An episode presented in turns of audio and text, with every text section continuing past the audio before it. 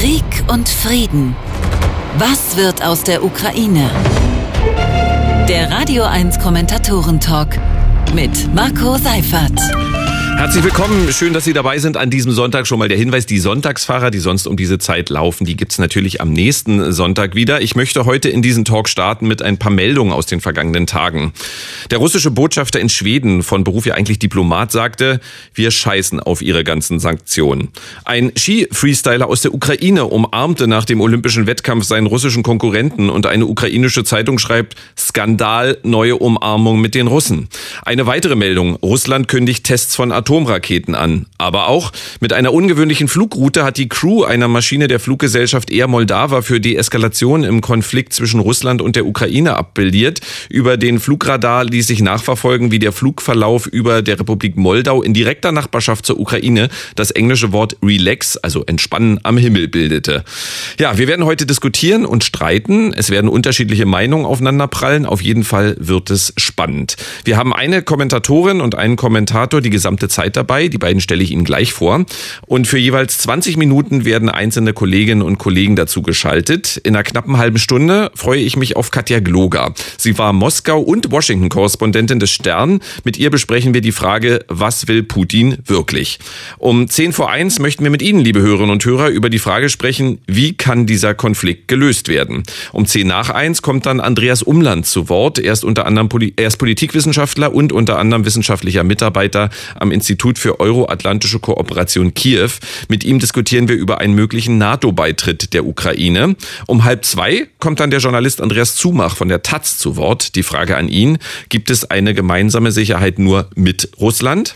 Bevor ich Ihnen einen weiteren Gast vorstelle, erstmal die beiden, die mich die ganze Zeit begleiten. Sie kennen sie aus dem Radio 1 Programm. Sie war viele Jahre Redakteurin bei der Berliner Zeitung, ist heute auch Kolumnistin im Tagesspiegel, hat vor kurzem auf eigenen Wunsch bei der Berliner Zeitung aufgehört und sich offenbar auf ein Buch gestürzt. Als Kommentatorin im Schönen Morgen auf Radio 1 kennen Sie sie sowieso. In drei Wochen erscheint ihr Buch Frauen und Kinder zuletzt, wie Krisen gesellschaftliche Gerechtigkeit herausfordern. Ich freue mich auf Sabine Rennefanz. Hallo, guten Tag. Hallo freue mich, dass ich hier sein kann. Die kommenden zwei Stunden zugeschaltet ist der Mann, der politische Autor beim Spiegel ist. Gestern erklärte er noch bei spiegel.de zu den Verhandlungen um die deutsche Einheit, dass man Russland nach dessen Entgegenkommen kein weiteres Vorrücken des Bündnisses zumuten könne, war unter den westlichen Eliten damals breiter Konsens, unabhängig davon, ob eine solche Garantie klar ausgesprochen oder schriftlich fixiert wurde. Hier ist für Sie Markus Feldenkirchen. Hallo. Ja, schönen guten Tag auch den Hörerinnen und Hörern. Äh, fangen wir mit Ihnen beiden äh, an und zwar mit der gleichen Frage. Also erst Sabine Rennefanz. Ähm, erst sagten viele, dass Putin nicht die Ukraine angreifen wird, wobei das dieselben Leute damals auch von der Krim-Annexion sagten. Dann sagten viele, dass der Einmarsch unmittelbar bevorsteht. Dann hofften viele, dass der Angriff abgesagt sei. Sabine Rennefanz, für wie wahrscheinlich halten Sie momentan einen Angriff Putins?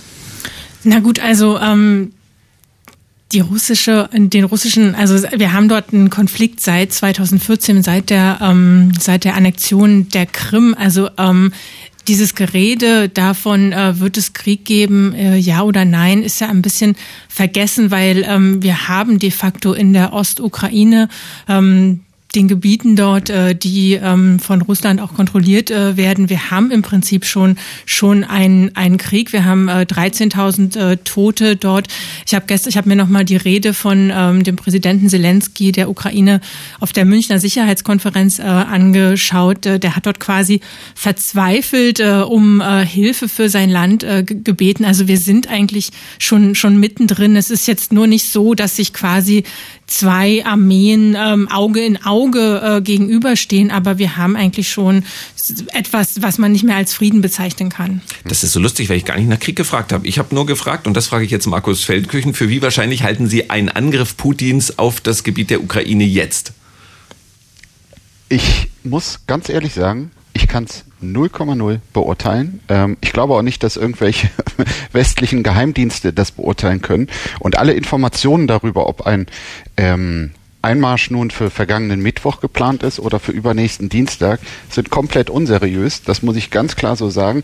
Und wahrscheinlich auch Teil einer Taktik, weil wer ähm, so einen, einen Kriegstermin verkündet, der setzt die andere Seite schon mal unter Druck. Dann kann die andere Seite überlegen, ob sie der Gegenseite recht geben will oder genau das nicht machen will. Also ich wäre ganz, ganz vorsichtig. Fakt ist, dass äh, rund 150.000 russische Soldaten rund um die Ukraine, zumindest im Norden, im Osten und im Süden, äh, aufgereiht stehen. Die wären bereit für einen Einmarsch. Bisher kaschieren sie dieses Bereitsein durch irgendwelche äh, Manöver, die sie abhalten, zum Teil auch zusammen mit Belarus und anderen Ländern. Ähm, also sie wären dazu bereit. Nur was Putin tatsächlich vorhat, das weiß niemand. Das macht er in Selbstgesprächen oder in Gesprächen mit dem lieben Gott aus. Aber wir können nicht behaupten, dass wir das wissen. Jetzt holen wir jemanden dazu, der keiner Kontroverse aus dem Weg geht, der gerne provoziert und diskutiert. Damit ist er dann hier genau richtig. Seit 2019 schreibt er für den Fokus. Mit ihm reden wir unter der Überschrift Alles Lüge. Der russische Truppenabzug eine Farce? Fragezeichen. Herzlich willkommen, Jan Fleischauer. Da müsste er sein. Da ist er aber nicht. Äh, ja, dann probieren wir es mal weiter. Wurde mir gerade gesagt, dass er da sei, ist er aber offenbar nicht. Dann mache ich hier diesen Regler nochmal zu. Dann kann man weiter probieren, mit ihm zu reden. Sonst ihn einfach äh, anrufen. Ja, Sabine Rennefanz, wir sind ja auch so ein bisschen äh, immer auf Informationen angewiesen, die wir von außen bekommen. Also äh, man kann ja sogar in Frage stellen, ob da 150.000 Soldaten aufmarschieren. Na gut, das ist jetzt ja nicht nur von der, das ist jetzt ja nicht nur eine Information, ähm, die irgendwie aus der Luft stammt oder, oder doch, die stammt aus der Luft, also äh, genau aus der Luft. Ähm, ähm, nämlich es gibt auch nicht nur aus der, die stammen nicht nur aus der Ukraine, sondern auch, es gibt auch unabhängige Beobachter, die eben diese Satellitenaufnahmen mhm. haben. Ob das jetzt 130.000 sind oder 150.000, ähm, das ähm, würde ich mal dahingestellt sehen, aber äh, die Ukraine ist halt die, das Land, das umzingelt ist, ne? Ähm, weil es ja immer heißt, äh, Russland hat äh, ähm, um Umzingelungsängste, also dieses Wort wird da so beschworen. Und wenn man aber auf die Karten guckt, dann äh, ist das Land, das umzingelt ist, die die äh, Ukraine. Und ja, ähm, es stimmt natürlich, es ist total schwer ähm, an also es gibt diese, diese sachlichen, diese objektiven Informationen gerade nicht. Also ja. ähm, und auch was Markus Feldenkirchen beschrieben hat, also diese Taktik von Präsident Biden ähm, zu warnen vor einem ähm, Angriff äh, äh, am letzten Mittwoch, nächsten Dienstag, äh, wann auch immer. Das ist natürlich auch die eigentlich dieselbe Taktik, die ähm, Präsident Putin in der Vergangenheit angewendet hat. Also diesen diesen diesen Informationskrieg. Und das ist natürlich für uns ähm, als ähm, Beobachter sehr sehr schwierig und man muss da, glaube ich, sehr, sehr aufpassen, ähm, das auch immer so einzuordnen, ähm, als nämlich eine Information, die aus einer bestimmten Richtung kommt und auch ein Ziel hat. Markus Feldenkirchen, ja, wie gehen Sie damit um, dass das als schwierig ist? also als Journalist äh, ist man öfter mit Situationen konfrontiert, die äh, schwierig sind. Und ja, ich, ich persönlich gehe damit um, indem ich wirklich sehr, sehr vorsichtig bin, äh, was Prognosen äh, angeht. Weil ähm, natürlich wollte Wladimir Putin genau dieses Szenario, dass für alle Welt sichtbar ist, okay, hier wäre ein Einmarsch in die Ukraine ähm, jederzeit möglich und höchstwahrscheinlich, so sagen es Militärexpertinnen und Experten, äh, auch erfolgreich, also sei nicht mit allzu großer Gegenwehr zu rechnen. Ob er aber diese Option auch ziehen will, das wissen wir eben nicht. Ob das eine, eine geniale Drohkulisse ist, um politisch so viel zu erreichen, was Russland alles interessiert. Da werden wir sicher im Verlauf der Sendung noch drüber reden. Also ist es ist er vielleicht innerlich fest entschlossen, nie einzumarschieren und aber so, so, so krass wie möglich quasi den Eindruck zu erwecken, als stünde es unmittelbar bevor. Da wären dann solche äh, Warnungen, wie erst von amerikanischer Geheimdienstseite und dann aber jetzt auch in den letzten Tagen tatsächlich, wie Sabine Rennefanz es sagte, auch vom Präsidenten selber, ein Un Einmarsch stünde aus seiner Kenntnis, Geheimdienstkenntnis unmittelbar bevor, dann wäre das wieder Teil quasi eines Szenarios, was Putin so antizipiert hätte. Jetzt versuchen wir es nochmal mit Jan Fleischhauer, den ich schon vorgestellt habe. Hallo Jan Fleischhauer. Hallo, jetzt hört ihr mich hoffentlich. Ja, ähm, aber sehr weit weg. Also wahrscheinlich ist es äh, das Mikrofon vom Computer oder so, aber wahnsinnig nee, weit das weg. Das ist nicht das Mikrofon. Jetzt besser? Es wird ein bisschen ja. besser. Ich mach's mal ganz laut. Ähm, ich wollte als erstes mal fragen, Jan Fleischhauer, äh, an welchem Punkt in dem momentanen Konflikt haben Sie denn Verständnis für Putin? Naja, ich habe ja immer Verständnis für Exzentriker und Psychopathen. Insofern habe ich auch Verständnis für ihn. Ja, das ist ja das, die Erklärung, die uns im Augenblick angeboten wird. Ja, also er wolle, er wolle den Respekt des Westens wieder haben äh, und deswegen äh, hält er uns ja gewissermaßen auf der Sofakante, ja, die ganze Zeit. ich kann nicht so richtig erkennen, wie er da jetzt wieder rauskommen will. Also ich meine, man kann ja nicht jetzt über weiß ich, Monate da 200.000 Mann, glaube ich, an der ukrainischen Grenze versammeln, oder? Ja, wie er da rauskommen will, ist die eine Frage. Die andere Frage ist, wie wir alle da rauskommen wollen. Ist das Hauptproblem an diesem Konflikt nicht, dass es zwar von Wladimir Putin möglicherweise unsäglich ist, weit über 100.000 russische Soldaten an der Grenze zur Ukraine aufmarschieren zu lassen, aber dass wir mit Rechthaberei nicht weiterkommen, weil es sonst zwangsläufig einen Krieg gibt? Oder einen noch stärkeren Krieg, um Sabine Rennefanz hier mit ins Boot zu holen? Ja, aber was heißt Rechthaberei? Also ich meine, die Forderungen, die er stellt, sind ja schwer zu erfüllen, oder? Also letztlich heißt es, ähm, Polen und andere wieder rausschmeißen aus der NATO. Äh, Schweden und Finnland sagen, sie dürften sich niemals für die NATO interessieren. Ich wusste übrigens gar nicht, dass Schweden äh, russisches Einflussgebiet äh, ist, aber gut, das ist neu. Äh, und im Grunde, ähm, ja, eigentlich ganz Europa zu demilitarisieren, also auch uns. Ich weiß nicht, ist, also, das sind äh, ja die Forderungen, die er stellt. Die Forderungen habe ich so noch nicht gehört. Wieso? Nö, also das ist also, dass die, dass die, äh, dass die NATO, äh, also dass Schweden und Finnland sich also äh, nicht NATO-Mitglieder werden dürfen, das, nur, das steht ja nur auf dem Tisch dass Polen wieder raus soll und dass ähm, ganz ja, nein, nein, nein, nein, militarisiert werden soll. Das habe ich so von Putin jetzt persönlich. Gut, das ist die Langfrist, das ist Markus, das ist die Langfriststrategie. Aber dass jedenfalls äh, die, dass, dass die, dass die Osterweiterung der NATO rückgängig gemacht wird, das ist doch eine Forderung der Russen im Augenblick. Nein, eine Forderung der Russen aktuell ist, am, amerikanische Streitkräfte aus den NATO-Staaten in Osteuropa abzuziehen. Aber nicht, dass die, dass quasi deren Beitritt zur NATO rückgängig gemacht wird. Das kann man als ersten Schritt in dieser Entwicklung sehen, aber ist ehrlich gesagt so nicht formuliert. Aber selbst das ist natürlich eine ähm, Forderung, die die Amerikaner unmöglich erfüllen können. Also ähm, warum sollten die sich aus den ähm, aus den Ländern zurückziehen? Also ähm, ich würde allerdings sagen, dass Putin doch eigentlich in einer ganz komfortablen Lage ist. Der sitzt dort und ähm, quasi ähm, macht äh, macht die ganze Welt verrückt, zieht so die Hitze nach oben, zieht die Hitze nach unten. Ähm, der sitzt eigentlich doch am, am Regler ähm, im Moment. Das ist doch eigentlich eine ganz komfortable Position für ihn. Jan Fleischhauer, macht Putin aus seiner Sicht gerade vieles richtig? Na, wie gesagt, das ist ja das bisschen das Rätselraten äh, im Westen. Äh, was will Putin? Ja, und äh, eine Erklärung, die uns ja angeboten wird, dass äh, es ihm unter anderem darum geht, dass wir uns genau diese Gedanken machen. Ja? Also so ein, so ein Ego-Ding, wenn man so will, oder so äh, endlich ist wieder Russland äh, Großmacht, zumindest in unseren Fantasien. So. Nach damit beschäftigen, was, was will der Mann, ja? Was tut der Ehre jetzt? So. Also ein bisschen auch so ein Trump-Ding. Also ich finde, äh, und deswegen, das ist ja die, die eine Erklärung, die uns angeboten wird. Also wir hätten ihn zu sehr gedemütigt und hätten uns sehr lustig gemacht. Also gibt doch, äh, glaube ich, noch diesen berühmten Satz von Obama, der natürlich sehr geschmerzt hat, es sei im Grunde eine runtergekommene Mittelmacht. Ähm, so, und er, jetzt wolle er uns doch mal zeigen, dass es Russland noch gibt. Gut, wenn das das, das Ziel ist, das hat er geschafft. Ja? Also das ist ja jetzt das größere Thema noch im Augenblick als Corona. So. Äh, nur, wie gesagt, wie sieht das Endspiel aus? Das, kannst du, das kann man ja nicht endlos zutreiben. Ne? Ähm, und entweder, das ist genau das, also hat der Markus Feldenkirchen ja recht, keiner weiß es genau. Äh, ähm, kommt jetzt der, der Einmarsch oder kommt er nicht? Äh, und wenn ich das richtig gelesen habe, ist es ja ein bisschen auch vom Wetter abhängig. Ne? Insofern, die, die Uhr äh, tickt. Sabine Rennefanz dazu.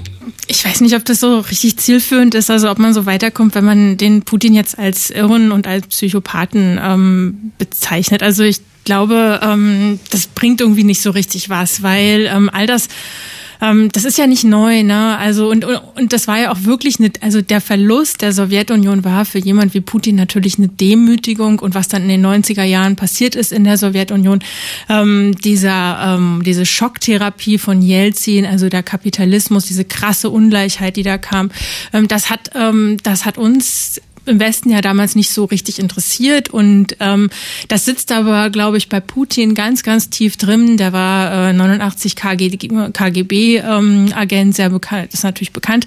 Und das war für ihn einfach eine eine eine Demütigung und keine Befreiung. Und ähm, er, ähm, ich glaube, er hat sich quasi so zwei seit 2007, seit dieser berühmten Rede ähm, vor der Münchner Sicherheitskonferenz, wo er quasi dem Westen auch so Heuchelei vorgeworfen hat, seitdem sehr krass ähm, radikalisiert und will eigentlich ähm, dem Westen quasi vorwerfen, ähm, diese, diese, diese Heuchelei und ähm, also zu einer Verunsicherung im Prinzip führen. Und äh, all diese Versuche von uns, ähm, die sind eigentlich also gerade auch so aus deutscher Sicht, ne, immer so wirtschaftliche Beziehungen zu haben, das ähm, geht irgendwie völlig an dem, was, was, was Putin eigentlich will, nämlich eher so eine ähm, Verunsicherung äh, stiften, Destabilisierung.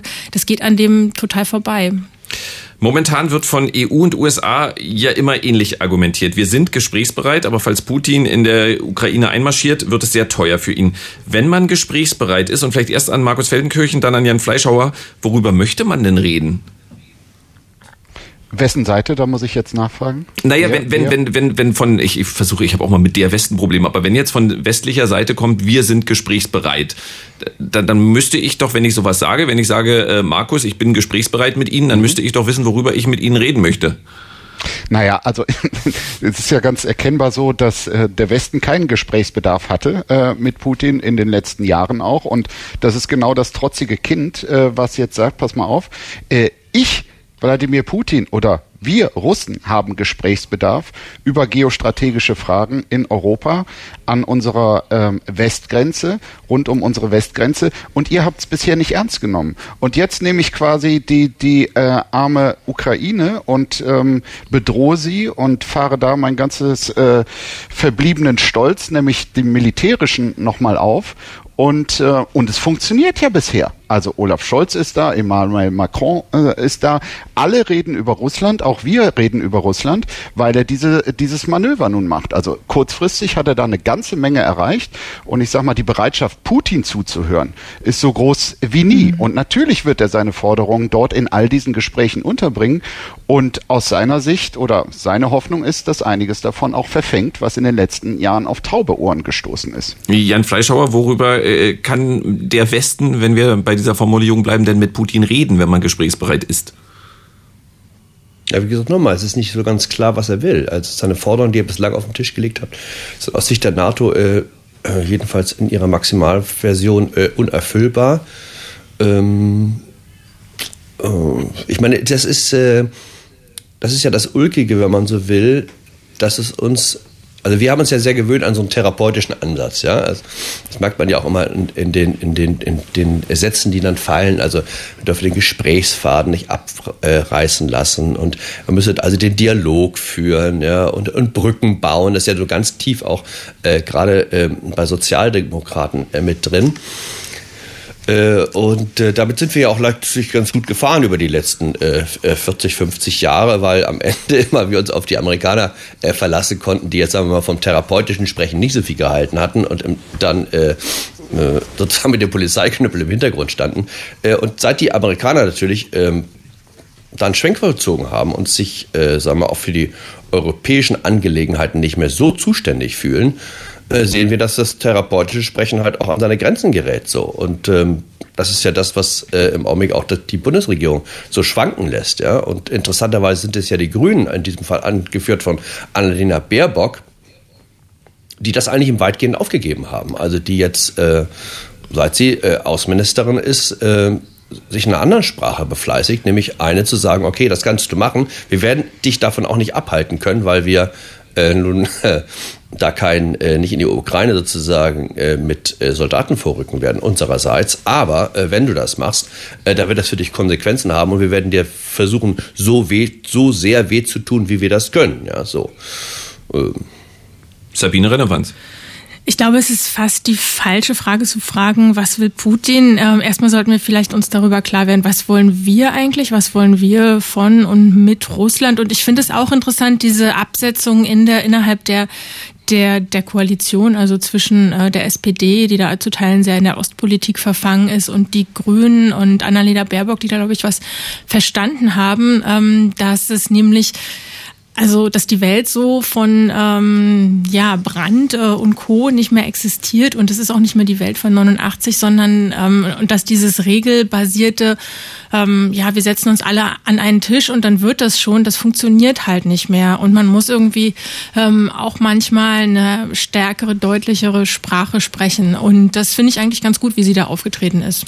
Äh, Jan Fleischhauer, was mir noch nicht klar ist, also ich, ich schließe mich jetzt mal ähm, nur für diesen Moment Ihrer Argumentation an. Und wir wissen nicht, was Putin wollen. Der ist möglicherweise ein Egomane, äh, ein arroganter Macho, ist äh, auf irgendeinem Ticket unterwegs und äh, da hilft kein therapeutischer Gesprächsansatz. Das verstehe ich dann äh, aus Ihrer Sicht, aber was hilft denn dann? Dann, was machen wir denn dann? Ja, erstmal finde ich es schon mal äh, ähm, richtig, die Natur des Gegners äh, korrekt einzuschätzen. Also sich äh, da keine Illusionen zu machen. Das unterscheidet aus meiner Sicht eben Annalena Baerbock, jedenfalls von Teilen der Sozialdemokratie, ja, die immer ähm, denken, also wenn man jetzt, äh, wie gesagt, diesem Ego-Problem, was ja offenbar äh, sie vermuten, äh, der Grund von allem ist, äh, entgegenkommt, man sich ein bisschen abhilft, indem man eben die russische Seele streichelt, dass die Sachen sich da in Wohlgefallen auflösen werden. Also ich übrigens, um das nochmal zu korrigieren, ich meine überhaupt nicht, dass äh, Herr Putin irre ist, sondern das ist sozusagen die Schlussfolgerung, wenn man so will, äh, aus dieser Variante der Deutung, die uns angeboten wird. Es gehe nur um hm. Respekt, ja, der habe sozusagen ein Ego-Problem. Glaube ich nicht. Ich glaube, äh, dazu habe ich einen relativ äh, einleuchtenden Aufsatz neulich in der Zeit gelesen, ähm, dass er ähm, eigentlich auch nicht zurück will ins, äh, das wäre ja so, also die Sicherheitsgarantien vor 89 und äh, das alte russische Reich und so, sondern er will voran ins 21. Jahrhundert. Und das 21. Jahrhundert ist eines der Regellosigkeit, also wo es um die Macht des Stärkeren geht. Also das heißt, sich gerade nicht mehr an irgendwelche Konventionen binden müssen, an irgendwelche Gesprächsrunden, mh, dass man sich an zusammensetzt äh, und Verträge aushandelt, sondern indem man ähm, versucht, seine Kraft und seine Macht so weit auszuüben, wie das eben geht. Äh, äh, auch über, über Angst und Schrecken. So. Und ähm, in Einflusssphären denkt, die man ausweitet. So. Äh, und da ist er ja ganz gut vorangekommen in den letzten Jahren, oder? Genau, aber die Frage war, äh, also wenn wir sagen, ähm, reden hilft da nicht viel, zusammensitzen hilft nicht viel, Gespräch hilft nicht viel, was denn dann? Also wie sollte dann NATO, wie sollte... Na gut, es sind zwei Dinge, glaube ich, die liegen ja jetzt auf dem Tisch. Das eine wäre, äh, die Kosten hochtreiben. Das kann man einmal, indem man die, die Ukraine aufrüstet. Ja, also die, die, meine, der, der, der Auftritt äh, ihres äh, Präsidenten auf der Münchner Sicherheitskonferenz war natürlich ähm, das war ein flehentlicher Schrei, äh, sie nicht im Stich zu lassen. Und dass man, da nicht mit 5000 Helmen vorankommt, ja, sondern dass die im Zweifel Panzerabwehrwaffen brauchen, äh, um übrigens auch den Preis für Russland, äh, für, für Putin hochzutreiben. Also ich glaube, so einer, wenn er sich überlegt, überfalle ich die Ukraine, überlegt sich ja auch, äh, wie schnell äh, ist dieses Abenteuer vorbei. Und sagen wir einen Guerillakrieg, wo denn jetzt über, über, über Monate und Jahre, ja, ähm, russische Soldaten aufgezehrt werden, ähm, weil die Ukrainer eben ähm, auch zu kämpfen gelernt haben, wozu also sie eigentlich auch die, die richtigen Waffen brauchen. Ich weiß nicht, ob er das will. So, das Zweite ist, äh, natürlich äh, ist, es, ist es eine ungünstige Situation, wenn wir äh, unsere, äh, unsere Energiepolitik so ausrichten, äh, dass wir von seinem Gas abhängig sind. Ja? Das ist ja, wenn man so will, auch das, wo, wir, wo es uns gerade in den Hintern kneift. Hm. Ähm, also wir, wir, wir, äh, also alle anderen fossilen äh, ähm, Energiequellen wollen wir abschalten oder haben sie abgeschaltet, ja. Bei den Atomkraftwerken äh, soll ja jetzt der Hammer fallen Ende dieses Jahres. Äh, äh, Kohle dann spätestens 2030. Äh, bleibt als Übergangstechnologie nur Gas. Ja, und wo kommt das Gas her? Im Augenblick kommt es zu, glaube ich, 56 Prozent aus Russland. So. Und das, muss, das müssen die Grünen ja dann auch immer irgendwie einräumen. Und ich weiß nicht. Also auf der einen Seite zu sagen, nee, die wollen das russische Gas nicht, äh, aber andererseits die Energiepolitik so weiter äh, treiben, wie wir es im Augenblick tun, passt halt nicht zusammen. Markus Feldenkirchen, stimmen Sie Jan Fleischhauer zu, dass es ähm, eine Möglichkeit wäre, die Ukraine aufzurüsten, um den Preis für Putin zu erhöhen? Wo wir Pre Preis äh, unter anderem von Menschenleben reden, möchte ich auch nochmal einordnen.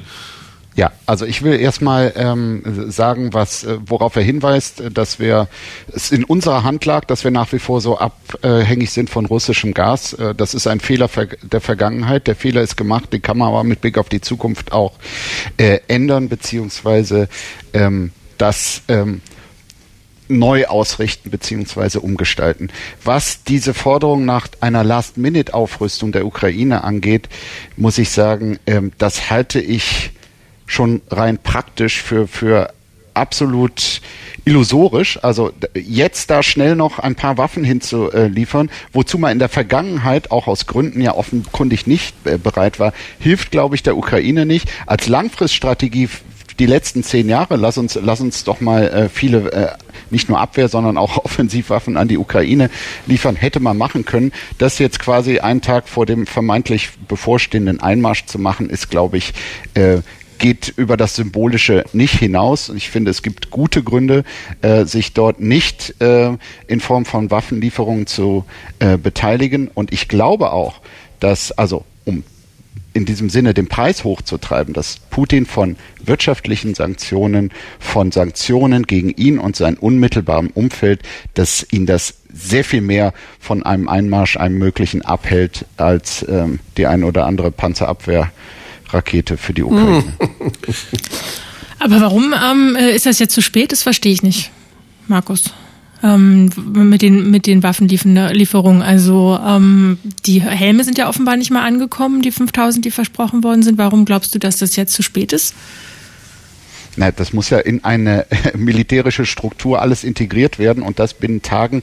Also ähm, da gibt es schon Militärexperten, die sagen, alles, was jetzt ankommt, wird für eine äh, Auseinandersetzung, die in den nächsten Wochen erwartet wird, keinen praktischen Nutzen mehr haben.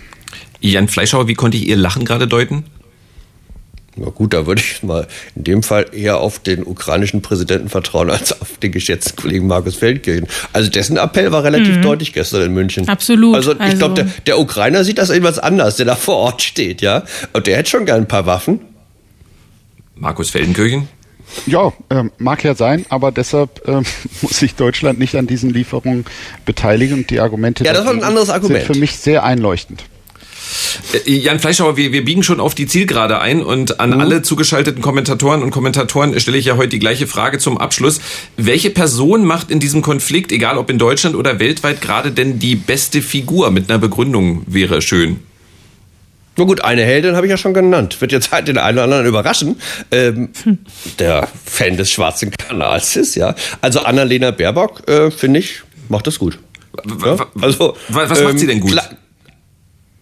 Ja, also erstens nicht äh, dieses äh, sozialdemokratische Rumgeeier. Ja, also der Putin, und man muss auch für den Verständnis haben. Und die Ukraine, die hat ihn aber auch wirklich sehr getriezt. Ja, so, also das ist ja, wenn man so will, das gibt's das ja in der Soft, die Hardcore-Version ist dann ist dann äh, Schröder, ne? Also er erwartet jetzt, dass die die die Ukrainer mal mit dem Säbelrasseln aufhören, ja? Und das gibt's ja bei der Soft-Version dann äh, großen Teilen der Sozialdemokratie, das Teilen der Sozialdemokratie, damit, das, das ist bei ihr gar nicht zu hören. Also sie benennt ganz klar, wer hier der Aggressor ist äh, und, und wer nicht. Und äh, sag mal, wenn ich Chefredakteur der Süddeutschen Zeitung wäre, dann hätte ich zum Beispiel äh, vor, vielleicht am, am, Donnerstag oder am Freitag äh, getitelt ihren Satz, es ist, wir haben keine Ukraine, wir haben keine Ukraine-Krise, wir haben eine Russland-Krise, wir haben kein Ukraine-Problem, wir haben ein Russland-Problem. So. Äh, also das, das ist doch schon mal ganz erfreulich. Ähm, also sich da nicht irgendwie auch hinter irgendwelchen komischen diplomatischen äh, Phrasen zu verstecken. Jan Fleischhauer. So, praktisch, praktisch, ja gut, das hat sie ja nicht in der Hand. Ja, aber äh, Jan Fleischhauer, vielen Dank. Das hätte ich auch nicht gedacht, dass wir mal miteinander reden und dieses Gespräch mit einem Lob für eine Grüne endet. Vielen Dank. Äh, äh wie ja. immer zugespitzt, wie immer kontrovers, hat Spaß gemacht. Dankeschön, ja?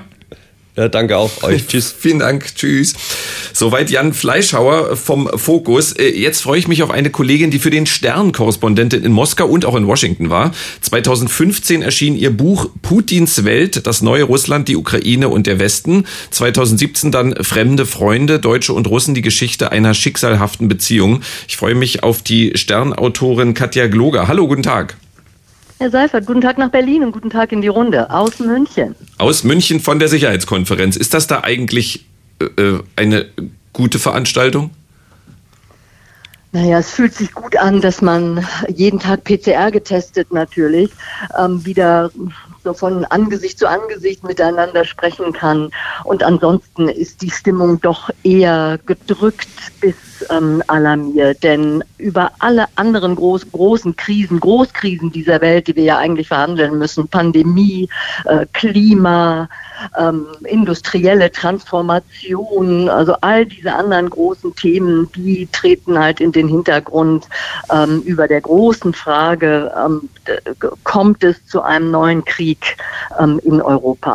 Und das ist schon ähm, sehr bedrückend, vor allen Dingen auch, weil man ja gar nicht so eine richtige Antwort kennt. Was passiert jetzt? Ähm, wie soll man sich darauf einstellen und so weiter. Sie kennen Wladimir Putin, haben ihn viele Monate für Ihre Bücher begleitet. Beschreiben Sie uns diesen Mann doch mal, den wir ja nur aus den Medien kennen. Ein überaus höflicher, wenn er möchte, sehr zugewandter Gastgeber, der Deutschland natürlich nicht nur über seinen Aufenthalt in Dresden, aber auch natürlich durch das Studium der deutschen Sprache ähm, ziemlich gut äh, kennt.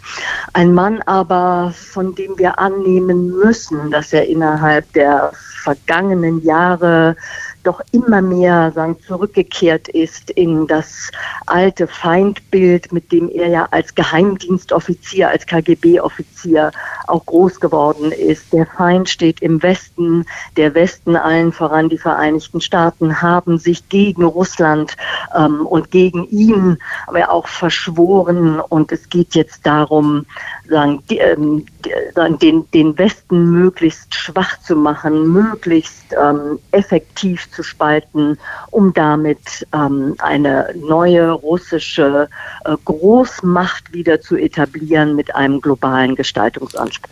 Gibt es auch einen Punkt, an welchem Punkt Sie Verständnis für das jetzige Verhalten Putins haben? Ähm, also ich müsste jetzt lange überlegen. Also ich kann ihn nicht, ich, ich versuche ihn mal, ich versuche ich versuche ihm mal zu helfen. Um also Verständnis, um Verständnis sagen für äh, diese Form der Politik wir aufzubringen, denn es ist ja ähm, eine Form der Politik, die Militär, massiven Militäreinsatz und das heißt Krieg und das heißt ähm, tote Menschen, viele tote Menschen, viele Opfer, das heißt äh, Geflüchtete, das heißt zerstörte Existenzen, um ähm, für eine solche Form der Politik ähm, wirklich Verständnis aufzubringen. Wir können immer Verständnis aufbringen ähm, für russische Verfasstheiten, für russische Geschichte, für russische Verletzlichkeiten, auch für dieses Gefühl, dass man da so lange ein Imperium war, ob es unter einem Zaren gewesen ist oder unter den Generalsekretären der Kommunistischen Partei. Ähm, also, dass dieses Imperium verloren gegangen ist, spätestens in den 90er Jahren, dass der Westen, dass die Vereinigten Staaten auch wir Deutschen, dass wir nicht vielleicht äh, nicht gut genug hingehört haben, nicht präzise genug hingeschaut haben, wo äh, ein verletzter Stolz ist, wo Ängste sind, wo Einkreisungsgedanken ähm, vorherrschen. Das alles können wir und müssen wir auch debattieren und aufarbeiten und dabei eigene Fehler auch analysieren. Aber äh, mit der momentanen Politik 150.000 und mehr Mann an der ähm, ukrainischen Grenze die stete Drohung mit Krieg und Eskalation, dafür habe ich kein Verständnis. Gut, ähm, dann, dann versuche ich trotzdem einen Schritt zurückzugehen. Sie haben es ja äh, selber gesagt, man müsse darüber diskutieren, äh, also auch wenn die Reaktion jetzt aus Ihrer Sicht nicht die richtige ist, aber man müsse darüber diskutieren, wie man mit Russland und wie man mit Putin umgegangen ist. Was hat man denn da falsch gemacht? Das äh, vielleicht als erstes an Sie, Frau Gloger, und dann hier an meine beiden anderen Kommentatoren. Na gut, in den 90er Jahren war Wladimir Putin ja noch nicht Präsident.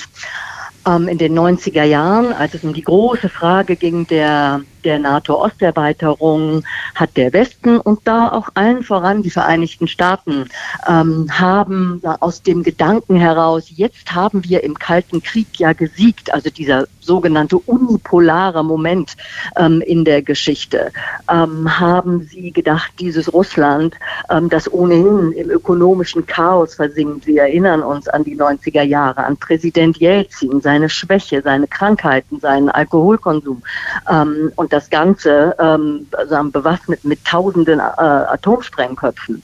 Also man dachte, wir müssen sehen, dass wir dieses Russland irgendwie dann doch ähm, möglichst klein halten, möglichst ähm, in Schach halten. Der Gedanke der NATO-Osterweiterung, nur dies eine noch und dann kommt der Feldenkirchen. Der Gedanke der NATO-Osterweiterung ähm, war nicht nur ein Gedanke der Eindämmung. Als man begonnen hat, über NATO-Osterweiterung zu debattieren in den Vereinigten Staaten, war der größte Gegner dieser Osterweiterung das amerikanische Verteidigungsministerium, das Pentagon weil man dort gesehen hat, dass möglicherweise russische Sicherheitsinteressen berührt sein können und dass das möglicherweise politisch ähm, äh, kitzlig, gefährlich werden kann. Präsident Clinton hat sich damals dennoch dazu entschlossen. Es hatte innenpolitische Gründe. Da ging es damals um seine Wiederwahl. Ähm, und man hat sich auch dazu entschlossen, weil die Staaten ähm, in, Ost, in Mittelosteuropa, Polen, Tschechien, Ungarn, natürlich dann auch das Baltikum, weil die sehr darum gebeten haben, in dieses westliche Verteidigungsbündnis aufgenommen zu werden. Und zwar eben aufgrund ihrer eigenen Erfahrungen, ihrer furchtbaren historischen Erfahrungen mit Russland, mit der Sowjetunion. Markus Feldenkirchen und dann Sabine Rennefanz. Ja, also all der Hintergrund, den Katja Gloger hier geliefert hat, ist natürlich äh, Gold wert und trägt wirklich sehr stark zum Verständnis bei. Auch äh, der, der Hinweis auf die inneramerikanischen ähm, Umstände äh, in den 90er Jahren, dass nämlich die Republikaner genau das wollten, die NATO-Osterweiterung als Zeichen der Dominanz und der Stärke äh, und äh, genau die, die, das Verteidigungsministerium sogar quasi klüger war und sagte, lass uns da mal vorsichtiger sein, weil vielleicht dient das noch nicht mal unseren Sicherheitsinteressen und dann Bill Clinton auf eben mit Blick auf seine äh, Wiederwahl und den Druck der Amerikaner de, dem doch stattgegeben hat. Man muss natürlich sagen, dass ähm, der ganze Geist rund um die Wiedervereinigung ein komplett komplett andere war. Der, die erste mhm. NATO-Osterweiterung war quasi der Beitritt der fünf neuen Bundesländer. Und es war schon klar, dass damals von Gorbatschow und von russischer Seite eigentlich das verhindert werden sollte. Es wurde von Helmut Kohl eigentlich als größter Erfolg der ganzen Verhandlungen am Ende erachtet, dass es tatsächlich gelungen ist, auch ein wiedervereinigtes Deutschland in der NATO zu halten. Da damals kursierten ganz andere Ideen von einem neutralen Deutschland, äh, einem blockfreien Europa etc. Am Ende kam es aber dann dann so, wie der Westen, wie die NATO es wollte. Und fast alle an diesen Gesprächen Beteiligten haben später zu Protokoll gegeben, dass intern eigentlich klar war, dass das die, die letzte NATO-Osterweiterung war.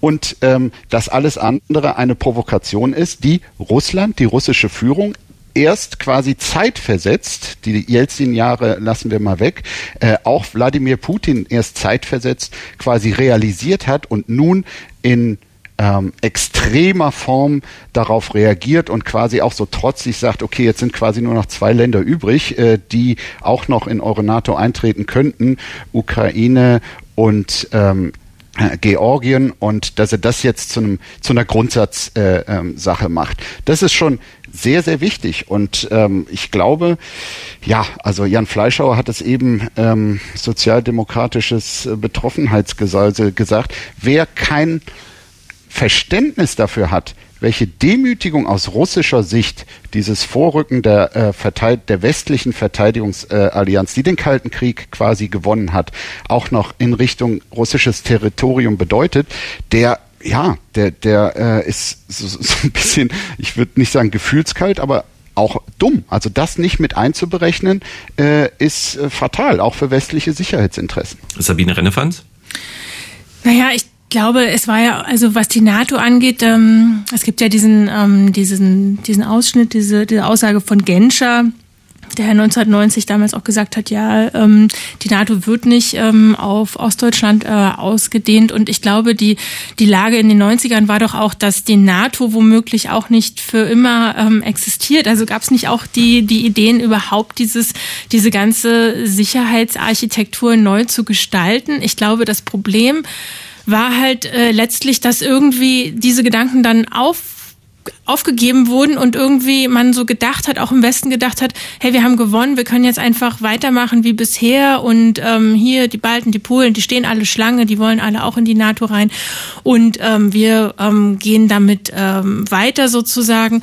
Und ich würde aber noch eine andere Frage nochmal aufwerfen, vielleicht ähm, kann äh, Katja Gloger auch dazu was sagen. Ist denn dieser Konflikt um die NATO nicht eigentlich vorgeschoben? Also geht es nicht eigentlich doch um was anderes, nämlich um die EU-Mitgliedschaft äh, der äh, Ukraine, die doch das Problem ist. Die äh, EU-Mitgliedschaft war ja auch, also dieses Assoziierungsabkommen, wenn wir uns erinnern, 2014, das war ja auch der Anlass ähm, für die, ähm, ja, für die ersten, für den Beginn der Konfrontation mit äh, mit Russland äh, und äh, Janukowitsch flüchtete damals dann nach nach Moskau, der ehemalige Präsident, und dort begann einfach die Konflikte. Ist nicht dieser Konflikt, geht es nicht eigentlich darum, dass wieder ein weiterer Staat quasi ähm, aus der Einflusssphäre Russlands verschwindet, sich mehr und mehr Richtung äh, EU, auch den europäischen Institutionen hin orientiert und äh, quasi damit auch ein Handelspartner und ein Einfluss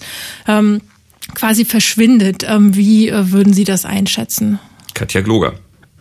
Die Europäische Union ähm, ist, glaube ich, für Wladimir Putin und die wenigen Menschen aus der Sicherheitselite um ihn herum, die ihn möglicherweise überhaupt noch beraten können, ähm, ist, glaube ich, sehr zweitrangig. Ähm, viele ähm, EU-Politikerinnen und Politiker gestehen ja auch durchaus zu, dass Putin die EU überhaupt nicht für voll nimmt.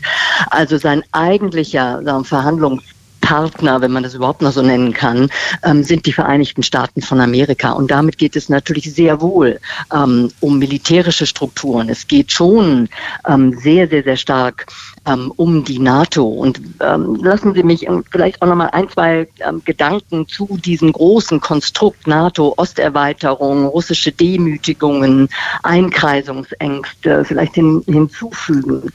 Ähm, als ähm, die Debatte in den 90er Jahren richtig begann, NATO-Osterweiterung, wann und wenn ja, wie, ähm, haben die Vereinigten Staaten unter Bill Clinton, der ja dick Freund war mit Boris Jelzin, haben äh, Russland ähm, eine außergewöhnliche äh, prioritäre strategische Partnerschaft angeboten. Also Russland ist unser sagen, wichtigster äh, Gesprächspartner. Wir wollen Russland unterstützen. Das war in Teilen natürlich auch ähm, doppelzüngig, aber die Grundintention war sehr wohl, äh, Russland sagen, mehr in den westlichen Orbit zu nehmen und eine Partnerschaft, eine dauerhafte Partnerschaft zu etablieren mit einer großen Ausnahme. Russland hätte in dieser Partnerschaft niemals ein Vetorecht gehabt. Ähm, und genau dieses Vetorecht, um im Bild des großen europäischen Hauses zu bleiben, den ähm, den Anspruch, einen Platz mindestens im Wohnzimmer zu haben. Ähm, diesen Anspruch hat Russland ähm, erhoben.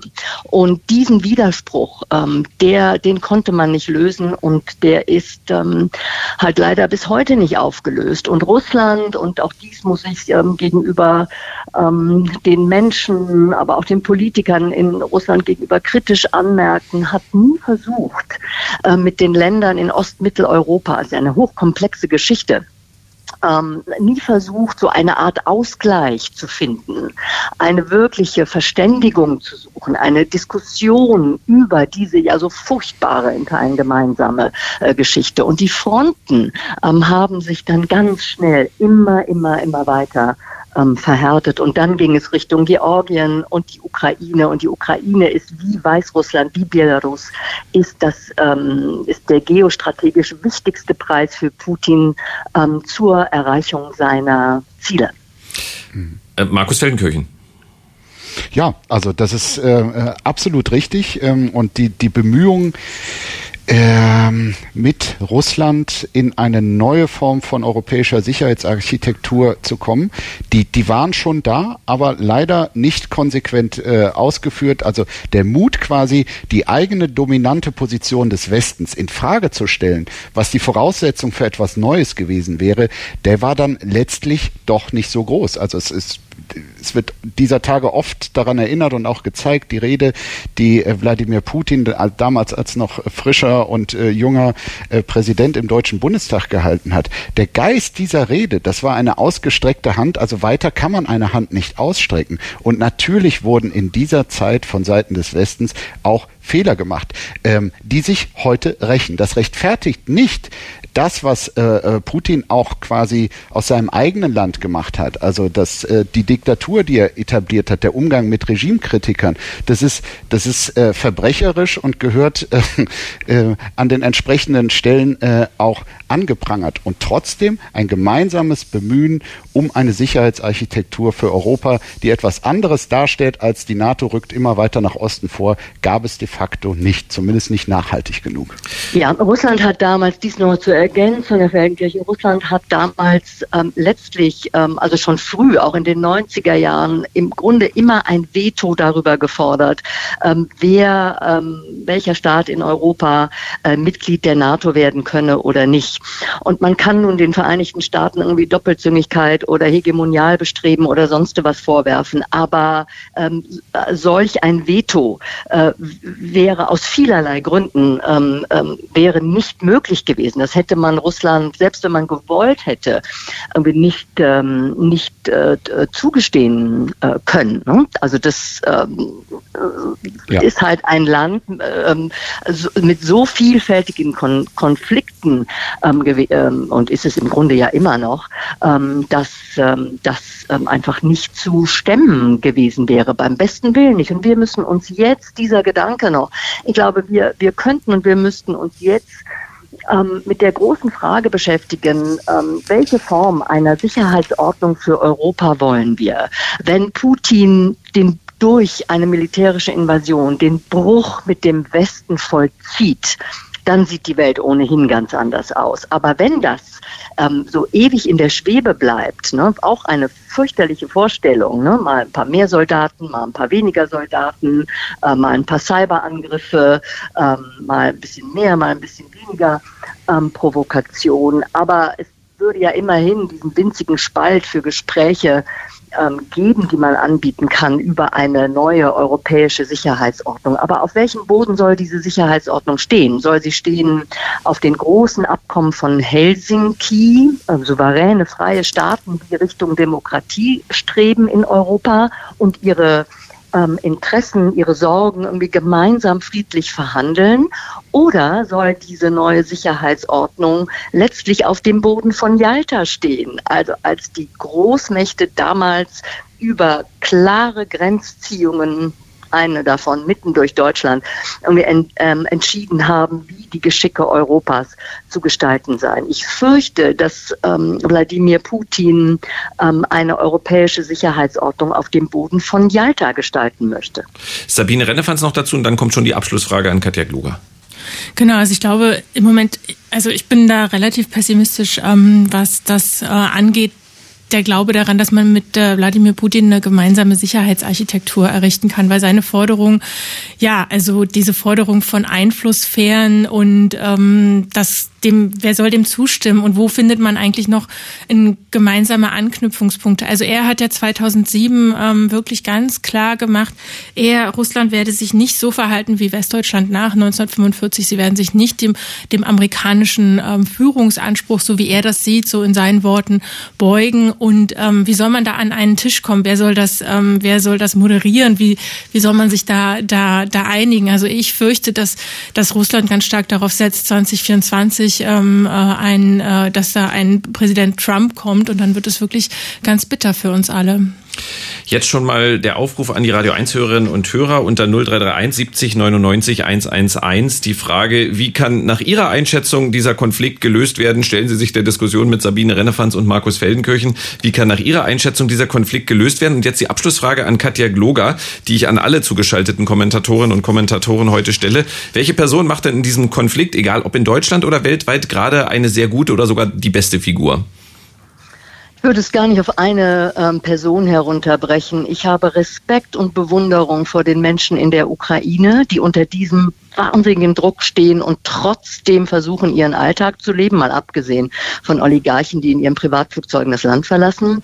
Ich habe Respekt vor den Menschen in Belarus. Ich hatte die Gelegenheit, mit Svetlana Tichanowskaja zu sprechen hier in München, die trotz alledem ähm, versuchen, sagen, äh, demokratische äh, Werte ähm, zu, äh, zu, leben und zu propagieren. Das ist ähm, das ist immer wieder meine positive und hoffnunggebende Erfahrung.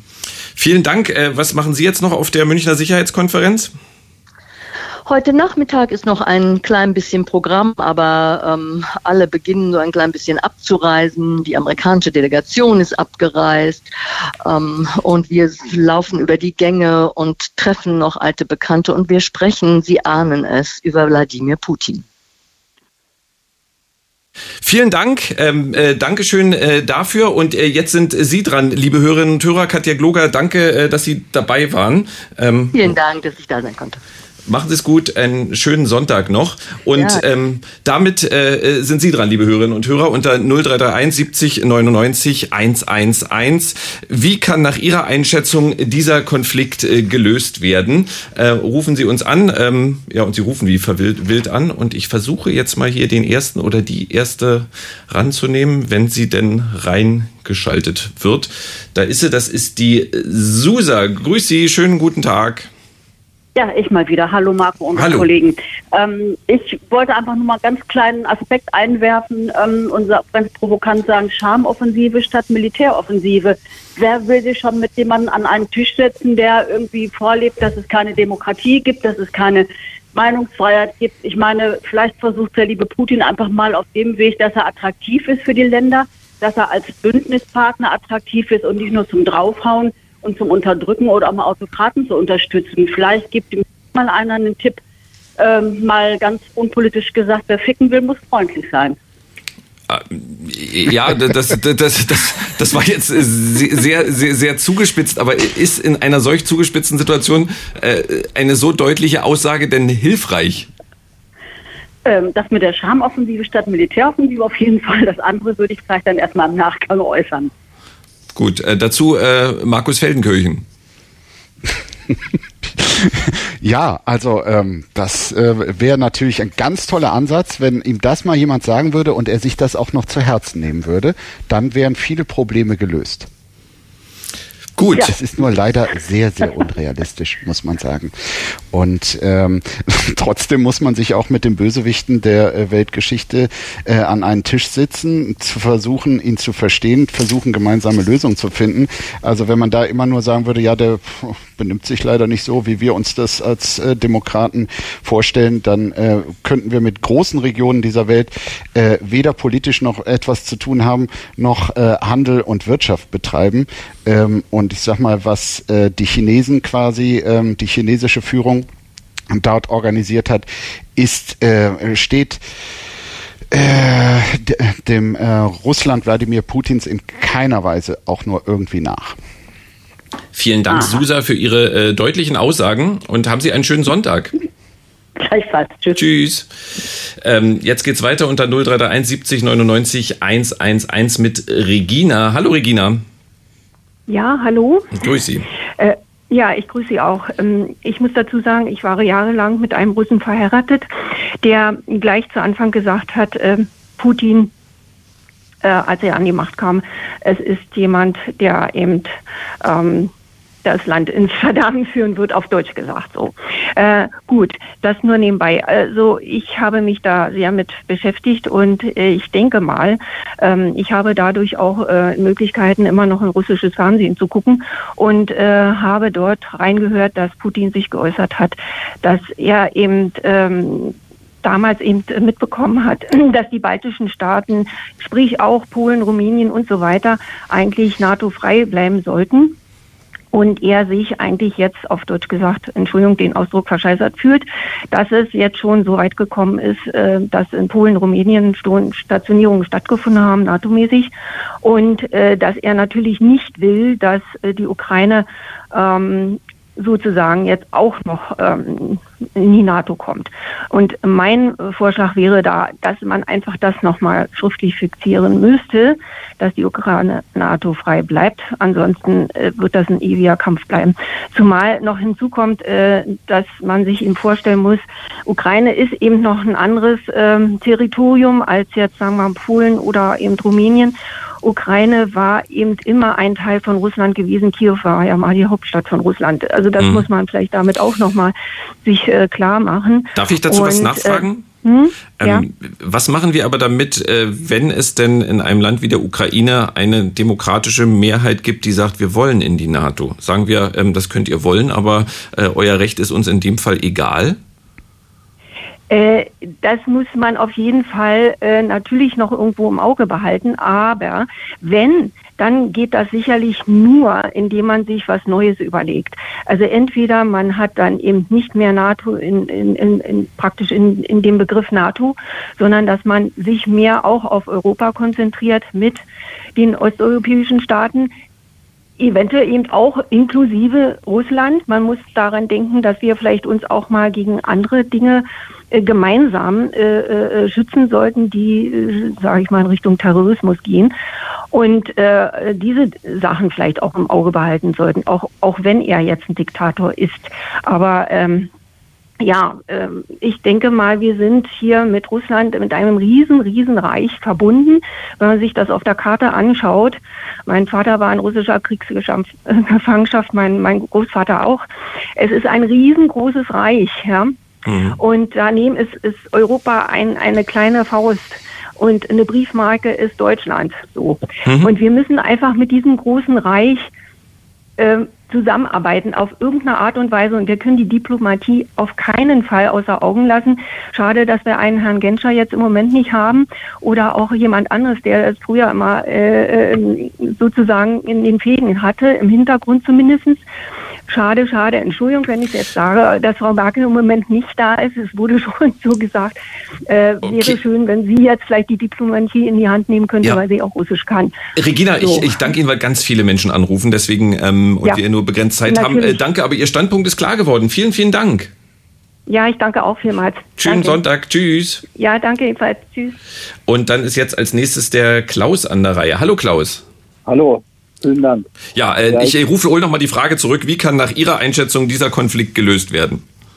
Der Einfluss kann äh, gelöst werden, wenn man auch mal berücksichtigt und die Interessen der Länder äh, berücksichtigt, die in die NATO wollten. Die NATO möglichst, wenn ich Sie ganz kurz unterbrechen darf, äh, möglichst nah ans Telefon. Sie sind sehr schwer zu ja. verstehen. Ja, genau. Entschuldigung. Ja, besser. Ich hoffe, es ist besser. Also ich denke mal, es liegt ja nicht nur, dass die Länder hat ja, äh, die NATO hat ja nicht die baltischen Länder und Polen in die NATO gedrängt, sondern diese wollten auch in die NATO. Und darüber dürfte der Herr Putin mal nachdenken, weil auch das müsste man ihm mal vor Augen führen, warum die Länder nicht alle zu ihm wollen, auch die ganzen asiatischen äh, Republiken, ehemaligen Sowjetrepubliken, die er gerne unter seiner Füße hat. Warum wollen denn alle von ihm weg? Hm. Und das müsste man viel deutlicher zur Sprache bringen, weil da er ist, was er ist. Er ist ein Diktator, wird immer von Autokratie geredet, aber er ist keine Autokratie und von Wahlen oder Scheinwahlen. Nach dem Begriff sind es keine Wahlen, also sollten wir es eigentlich auch immer nicht so nennen. Gut, äh, dazu äh, Sabine Rennefanz. Naja, ich finde, das ist ein wichtiger Punkt, dass man auch, ähm, was Sie ansprechen, dass man auch vor allen Dingen ähm, sich die Situation anguckt, in der äh, Russland äh, ist. Ne? Also er hat da jetzt zwar äh, natürlich durch die Rohstoffe einige äh, Macht und Kraft aufgebaut, aber viele junge Russen sind total unzufrieden, wollen ähm, wollen weg, wollen Russland verlassen, verlassen das Land äh, auch. Und ähm, das ist eigentlich äh, was, worauf er überhaupt nicht äh, stolz sein kann und ähm, was er womöglich womöglich auch mit dieser, mit dieser militärischen Drohgebärde ähm, kompensiert und dass man ihn da stärker fassen könnte, das wäre vielleicht eine diplomatische eine diplomatische Möglichkeit, ähm, wo man ihn noch mal, wenn man, da, dass man ihn noch mal an ähm, an den an den Tisch bringt und auch gerade, also Annalena Baerbock hat das ja auch bei ihrem äh, ersten Besuch mit Lavrov, da hat sie das eigentlich ganz gut gemacht, was ich auch immer total wichtig finde. Also diese, diese, diese, diese Verbindung, auch gerade die menschlichen Verbindungen ähm, zwischen, zwischen unseren Ländern so zu erwähnen, dass man das nicht ab, ähm, dass man das irgendwie trennt. Also Putin auf der einen Seite, den Autokraten und die, und die Russen, die zum Teil ähm, auch total leiden ähm, und eigentlich ein anderes Land wollen. Klaus, vielen Dank ja. für Ihre Meinung.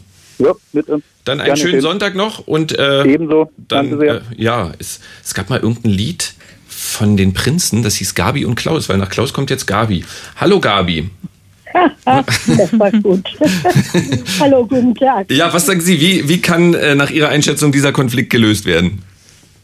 Ja, also meine Idee ist, äh, Herr Feldenkirchen hat das ja ganz klar und deutlich also schon zur Sprache gebracht. 1989 war ja ein großes Ereignis, nämlich die Wiedervereinigung. Und da habe ich es auch noch irgendwo im Hirn schweben gehabt, dass es also eine Absprache gab, dass die NATO-Osterweiterung gestoppt ist. Ja? Ähm, und äh, vielleicht sollen sich alle das noch, noch mal in Erinnerung rufen und auf jeden Fall mit Russland sprechen. Und auch mit, eigentlich müsste es eine richtige Konferenz mit vielen beteiligten Staaten aus dem äh, Osten äh, müsste stattfinden und auch aus dem Westen. Und da ein vernünftiger Austausch äh, stattfinden und nicht immer alle gleich beleidigt sein und das, und äh, Gabi, was was Sie sagen klingt wirklich äh, sehr sympathisch und über die ähm, ja wenn auch nicht schriftlich fixierte, aber zumindest besprochene ausbleibende Osterweiterung haben wir ja auch schon gesprochen und da wurde ja. äh, Russland äh, offenbar Unrecht getan, aber also gesprochen wurde jetzt, es wurde versucht mit Putin ins Gespräch zu kommen und was macht man denn jetzt mit Ländern? Ich habe es ja vorhin schon mal gefragt, die entweder jetzt schon in der NATO sind oder gerne in die NATO wollen. Sagt man dann, ähm, nee, äh, das entscheiden jetzt, äh, weiß ich nicht, USA und ähm, Russland, wer darf in die NATO und wer nicht, unabhängig vom Selbstbestimmungsrecht? Ja, also ich denke mir, dass die USA sich doch da vielleicht mal ein bisschen zurückhalten sollten. Ähm, wobei äh, es betrifft ja alle Länder. Es gibt ja eine Absprache, auch wenn nicht schriftlich fixiert, ja. Aber äh, darüber, die sollte man nochmal aus, aus, aus der Schublade nehmen und darüber reden. Gabi, ich versuche Sie zu provozieren. Sie merken das, ich versuche Sie zu provozieren und versuche jetzt nochmal Sie noch mehr zu provozieren. Wir stellen ja. uns vor, in Deutschland sagen 80 Prozent der Deutschen, sie wollen raus aus der NATO. Welches andere Land darf dann entscheiden, dass wir in der NATO bleiben müssten? Weil das ist doch, das meine ich mit dem Selbstbestimmungsrecht. Wie, wie, können, wie kann man dann über den Kopf von anderen Ländern entscheiden, ob die in der NATO sein wollen oder nicht? Ähm, das kann man im, im, Prinzip eigentlich gar nicht. Äh, denn äh, das, ich finde, der Dreh- und Angelpunkt ist diese Absprache damals, 1989, finde ich ganz, ganz wichtig und ungeheuer wichtig sogar, mhm. sodass alle da nochmal drüber reden müssen. Die Leute, die, die Länder, die jetzt in der, in der NATO sind schon, ja, gut gelaufen für die Länder vielleicht, ja. Ich, Aber ich, ich stimme Ihnen zu, ich will bloß den Markus Feldenkirchen dazu holen. Ja, sehr gerne. Also ähm, auch das betrifft auch das, was, was ähm, der Anrufer Klaus eben gesagt hat. Natürlich äh, gibt es das Selbstbestimmungsrecht der Völker und das soll heilig sein und dazu gehört auch die freie Wahl eines Bündnisses. Insofern äh, keinem der osteuropäischen Länder, dem, ähm, ähm, die in den vergangenen 20 Jahren äh, Mitglied der NATO wurden, ist irgendein Vorwurf zu machen. Das war aus klarem Eigeninteresse aus der Sicht der jeweiligen Länder nachvollziehbar äh, gut und richtig. Und trotzdem kann sich natürlich jede Allianz selbst überlegen, welches Mitglied möchte ich haben. Also es gibt ja keine Pflicht zur Aufnahme aller Länder, äh, die ähm, gerne Mitglied der NATO wären. Und da sind wir natürlich jetzt am Fall Ukraine äh, beim Schlüsselpunkt. Ich glaube, für ganz egoistisch gesprochen, für das Sicherheitsempfinden der Länder, die bereits in der NATO sind, ist es gar nicht vorteilhaft, wenn die Ukraine auch Mitglied würde. Und ähm, wenn man die Sätze von Bundeskanzler Scholz, aber auch ganz anderen äh, Staats- und Regierungschefs äh, der NATO-Staaten richtig äh, nimmt, dann sagen eigentlich heute alle, das steht nicht an. Übersetzt heißt es, wir wollen gar nicht, dass die Ukraine Mitglied wird.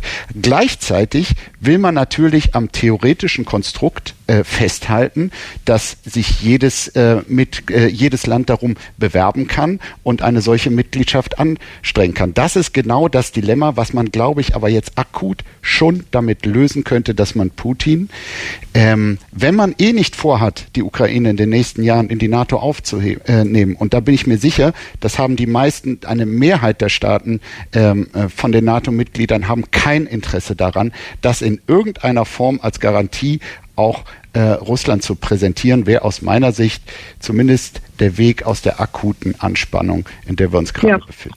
Mensch, Gabi, da habe ich doch den äh, Markus Feldenkirchen und Sie zusammengebracht. Das ist doch toll. Wunderbar, mit dem Herrn Feldenkirchen würde ich gerne diskutieren. Ja, haben Sie gerade. Vielen, ja. vielen Dank. Ja, ich weiß. vielen, vielen Dank Ihnen. Ja. Haben Sie einen schönen Sonntag. Dankeschön. Sie auch, danke. Tschüss. Und jetzt geht's weiter mit äh, Peter. Hallo Peter. Hallo, ja. Äh, hier ist Peter. Wie kann nach ähm, Ihrer Einschätzung dieser Konflikt gelöst werden, ist die Frage, über die wir reden. Genau. Äh, wo wir gerade bei Provozieren waren, dann will ich die, äh, das Spiegelbild mal provozieren. Ähm, was wäre denn, wenn Mexiko und Kanada einem ähm, sehr attraktiven Angebot von China äh, nicht widerstehen könnten und ähm, eine Sicherheitspartnerschaft mit China auf, aufmachen würden? Wie würden, wie, was würden wir denn der USA raten, äh, da nicht, da nicht mit der Monodoktrin Doktrin zu, zu antworten? Ähm, ich denke, das äh, muss man auch spiegelbildlich mal betrachten. Wir haben drei Großmächte weltweit, ähm, und die haben eine gewisse Berechtigung, glaube ich, ähm, oder ein bisschen Interessen, geopolitische Interessen. Und entlang dieser Interessen muss man, glaube ich, diskutieren, nicht entlang der, etwas moralisierenden äh, Dimension, das arme Ländchen hier, das arme Ländchen dort, sondern die, diese Staaten haben Interessen und genauso der Westen Interessen, die er ja im Irak zum Beispiel auch sehr sehr ähm, radikal durchgesetzt hat. Vielen Dank. Da, nee, bleiben Sie ruhig dran, darüber könnte man diskutieren, ja, ja, aber die. Frage ist ja, wie kann nach Ihrer Einschätzung dieser Konflikt jetzt gelöst werden? Äh, letztendlich durch die, durch die Beachtung der Sicherheitsinteressen, der Sicherheitsinteressen von Russland. Und die Sicherheitsinteressen von Russland wurden, glaube ich, schon 1991 definiert, dann 1993, 94 um äh, vom Westen. Und ich glaube, darauf müsste man zurückkommen, zu gucken, was haben wir damals vereinbart. Ähm, und man kann wahrscheinlich die Leute, die, die Staaten nicht wieder aus der NATO rausholen. Aber man kann, glaube ich, schon ein Moratorium machen und sagen, wir gehen mal auf den Denkstand von damals zurück und überlegen, welche Sicherheitsinteressen hat welcher Staat, welche ökonomischen Interessen hat welcher Staat. Und aufgrund derer ähm, müssen wir überlegen, wie können wir jetzt weiter zusammenarbeiten. Die Ukraine hat, hat eine sehr große russische Bevölkerung. Ähm, die kann man, glaube ich, genauso wenig ignorieren wie den Wunsch Kiews, ähm, in, die Europa, äh, in die EU zu kommen. Äh, und dementsprechend muss man, glaube ich, jetzt bei der NATO einfach mal ein Stück zurückgehen, ein bisschen innehalten. Ähm, und äh, wie auch eben gerade schon gesagt, ich glaube, die NATO ähm, äh, hat oder auch der, der Westen hat eigentlich gar kein Interesse momentan, die Ukraine aufzunehmen, mhm. weder ökonomisch, höchstens geopolitisch. Ja, also als als Staat, der halt sehr nah an Russland angrenzt. Insofern würde ich denken, ja. Ja, nee, ich wollte, äh, ich wollte, ich wollte Sie jetzt nicht abbringen, ich wollte noch einen rannehmen, deswegen äh, mhm. wollte ich mich nur bedanken ja, ja. Äh, für Ihren sehr deutlichen und klaren Standpunkt. Dankeschön. Ja, danke. Schönen Sonntag. Eine Stellungnahme, eine Stellungnahme in der Feldkirchen oder ähnlichem. Äh, also vielleicht will Herr Feldenkirchen zustimmen oder Frau Renner fand zustimmen. Ich äh, weiß es jetzt nicht. Ja. Oder ich wäre dann das okay. Ähnliche. Ich wäre dann das Ähnliche. Ähm, ähm, ich bin gerade so total zusammengezuckt, als Sie so von den armen Ländchen und von den Einflusssphären gesprochen haben, weil ich immer noch den, ähm, den ukrainischen Präsident Zelensky so im, im Kopf habe und ja. ich das echt... Ähm, ja, also ähm, ziemlich krass finde so über dieses äh, Selbstbestimmungsrecht dieser dieser Völker. Also Ukraine ist ein ziemlich großes Land und äh, Zelensky ja. ist, ist übrigens selbst ein russischsprachiger Jude. Also es ist auch alles nicht so einfach ja. ähm, mit den mit den mit den ähm, russischsprachigen hier und da und dann irgendwie äh, die Länder, ähm, also die Großmächte teilen sich dann so die kleinen Ländchen auf. Also ich bin in der DDR aufgewachsen. Ich ähm, da, da da wird mir ganz anders. Also irgendwie ähm, die, so können wir es, glaube ich, nicht klären. Ganz kurz dazu würde ich schon Aber mal wirklich sagen. nur kurz und dann, ähm, ich wollte noch jemand dran nehmen. Genau. Die geopolitischen Realitäten, wenn man sich den Nahen Osten anschaut, ähm, sind eben so, dass sich, dass sich Imperien dort äh, einfach ein, äh, den, den Raum nehmen, den sie, den sie gerne haben wollen. Und ähm, insofern das sind, so funktionieren, glaube ich, Imperien. Und da sind wir, glaube ich, nicht anders als die Russen oder die Chinesen. Okay, das war's. Da sind jetzt zwei Meinungen aufeinandergeprallt. Ich danke Ihnen äh, für Ihre genau. Meinung, Peter. Dankeschön. Schönen ja, Sonntag danke. noch. Jo. Tschüss. Ebenso. Und jetzt kurz zum Abschluss noch äh, der, der André, ähm, weil dann wartet auch schon der nächste Gesprächspartner. Hallo André. Hallo, vielen Dank, dass ich es doch noch in die Sendung schaffe. Ja. Ähm, der Peter hat mir richtig aus der Seele gesprochen. Ich wollte genau diese Frage stellen mit Mexiko und Kanada. Nee, aber was mich äh, die ganze Zeit an der Sendung vorher so ein bisschen gestört hat, ist, dass niemand die uralte Frage Kibono gestellt hat, wem nützt es und niemand die Frage aufgeworfen hat, was will eigentlich die USA? Immer wurde nur diskutiert, was will Putin, was will Russland, was will die USA in dem Konflikt? Also Und, ähm, äh, genau, äh, also ich verstehe, was, was Sie meinen. Ähm, ähm, ja. guter Punkt, die Sendung ist auch noch nicht vorbei, muss man auch dazu ja. sagen. Ne? Es ist ja erst die Hälfte rum äh, quasi. Mhm. Ähm, ich, ich bin da immer sehr, sehr streng. Ich, ich wollte ja über die Frage schätzen, äh, reden, wie kann nach Ihrer Einschätzung dieser Konflikt gelöst werden? Und ja. wenn wir uns soweit einig sind, dass über 100.000 Soldaten an der Grenze zur Ukraine aufmarschiert sind, ist natürlich natürlich gerade die Frage, vor allem die im Raum steht, was möchte Russland? Ähm, und deswegen ist die Frage, wie, wie, wie kann man das jetzt lösen? Ja, genau. Und äh, da will ich ja auch hin. Äh, was kann die USA tun, um tatsächlich zu deeskalieren? Denn bisher hat die USA alles getan in diesem Konflikt, aber auch wirklich alles, um die Eskalation anzuheizen. Und Deutschland und die EU lassen sich wieder ganz wunderbar davor sich hertreiben. Und ich ja, gehe auf die Nerven, ich weiß, aber wie kann, wie kann, die, die gehen auf die Nerven, ich weiß, aber wie kann dieser Konflikt jetzt gelöst werden? Das ist die Frage. Da bin ich bei allen Gesprächspartnern immer sehr streng, wenn meine Frage nicht beantwortet wird. Ja, äh, nehmen wir doch zum Beispiel mal eine fertige Pipeline äh, Nord Stream 2 und nehmen die einfach mal in Betrieb. Warum passiert das denn nicht? Mit welchem, mit welchem Druckmittel wird denn da gegen, die, gegen Russland gearbeitet? Die USA haben von Anfang an gesagt, sie sind gegen diese Gasleitung. Ihre Begründung ist, äh, um sich nicht abhängig zu machen von Russland, Wer entscheidet das? Entscheidet die USA, ob sich Deutschland von russischem Gas abhängig macht? Gut, momentan haben wir hier eine Regierung, die, glaube ich, so ein bisschen zerstritten ist in diesem äh, Punkt, die ja von uns demokratisch gewählt worden ist. Aber sagen Sie, also dieser Konflikt kann jetzt gelöst werden, wenn Putin 150.000 Soldaten an der Grenze zur Ukraine aufmarschieren lässt. Wir sollten eine, die Pipeline Nord Stream 2 in Betrieb nehmen, weil dann würde er die Soldaten abziehen, um es sehr holzschnittartig zu sagen. Nein, so holzschnittartig wird es nicht ablaufen, aber es wäre ein Schritt in die richtige Richtung. Und genau das, was Peter vorher gesagt hat, sich mal hinzusetzen und zu gucken, wo liegen denn die Interessen? Ja, wo liegen denn die tatsächlich auch politisch berechtigten Interessen? Und wenn Sie sich mal eine Landkarte nehmen und schauen, in welchen, aus welchen Richtungen die USA überall Interessen vertritt in Richtung Russland. Das geht hin bis zu dem Konflikt in Kasachstan. Auch da war die USA wieder beteiligt. Ja, die USA versucht sich an allen Stellen an die Grenze von Russland ranzupirschen. Es ist doch normal, dass dieser Mann dort so reagiert. Dazu also, Markus. Es ist normal, dass Russland so reagiert. Dazu, dazu Markus Feldenkirchen bei allem Verständnis für ähm, dafür, dass der Westen in der Vergangenheit und wir haben über die Osterweiterung der NATO ausführlich schon gesprochen, ähm, vieles hat liegen lassen oder Fehler gemacht hat. Zu behaupten, dass die USA alles dafür getan hätten, dass dieser Konflikt gerade so eskaliert, äh, halte ich wirklich für ähm, also äh, für eine dreiste Behauptung, die so nicht stimmt. Und ich habe ehrlich gesagt auch noch keinen Beleg dafür gehört. Das ist nicht dreist. Das ist einfach, äh, schauen Sie mal. Ah, André, André, es tut mir so leid. Ich, ich hatte, André, ich hatte, hatte, hatte ja gesagt, es dürfen alle zu Wort kommen. Ich wollte Sie auch unbedingt noch rannehmen. Ähm, äh, aber ich muss jetzt wirklich zum Ende kommen. Dieser Talk sollte bis 13.10 Uhr gehen. Jetzt ist es 13.16 Uhr. Und ich glaube, Ihr Punkt ist aber deutlich geworden. Ist das, ist das okay? Also, weil wir, okay. wir werden uns am Ende wahrscheinlich werden Markus Feldenkirchen und Sie und Sabine Rennefans und ich, wir werden uns alle vier nicht einig werden. Ähm, aber der Punkt ist äh, doch genannt worden. Ist das okay für Sie? Gehen wir guter Dinge auseinander, André? Ja, wir gehen guter Dinge auseinander. Es ist schön, dass, dass, dass der Punkt mal genannt wird. Gut. Ich danke Ihnen sehr und wünsche Ihnen einen schönen Sonntag, ja? Danke ebenfalls. Danke, tschüss. Warum ich so ein bisschen dränge, weil ich sehe auch schon den nächsten Gesprächspartner, ähm, der, der hier in einer, in einer, in einer, in einer Leitung äh, wartet und den wollte ich jetzt unbedingt dran nehmen. Das ist ein Mann, der eine sehr spannende Biografie hat und sehr nah dran am Geschehen ist. In Jena geboren, er hat russische Sprache, Politikwissenschaften und Geschichte in Leipzig studiert. 1998 promovierte er in Geschichtswissenschaft an der FU Berlin mit einer Arbeit zum Aufstieg Wladimir Schirinowskis in der russischen Politik. Er ist wissenschaftlicher Mitarbeiter am Institut für Euroatlantische Kooperation Kiew und an Analytiker am Stockholmer Zentrum für Osteuropa-Studien. Guten Tag, Andreas Umland. Guten Tag. Guten Tag, äh, vielen Dank, dass Sie äh, sich Zeit für uns nehmen. Ich glaube, auch da gab es ein paar Terminabsprachenprobleme. Also Sie jetzt für uns Zeit haben, vielen, vielen Dank. Ähm, unser Gesprächsteil trägt jetzt die Überschrift Ukraine in die NATO. Äh, das hatten wir ja gerade mit Hörer André auch angesprochen und mit anderen Hörern. Wie wichtig wäre das denn für die Ukraine? Tja, diese Popularität der NATO, die hat sich jetzt seit 2014 entwickelt. Bis äh, 2014 waren über die Hälfte der ähm, Bevölkerung der Ukrainer gegen einen NATO-Beitritt und inzwischen äh, gibt es jetzt eine Mehrheit für den NATO-Beitritt. Das ist äh, schlichte Angst vor Russland, so kann man das, glaube ich, äh, sagen. Und äh, es gibt eben auch das Beispiel von äh, der Republik Moldau, die hat 1994 in ihrer Verfassung festgeschrieben, dass sie äh, blockfrei ist und damit einen NATO-Beitritt ausgeschlossen.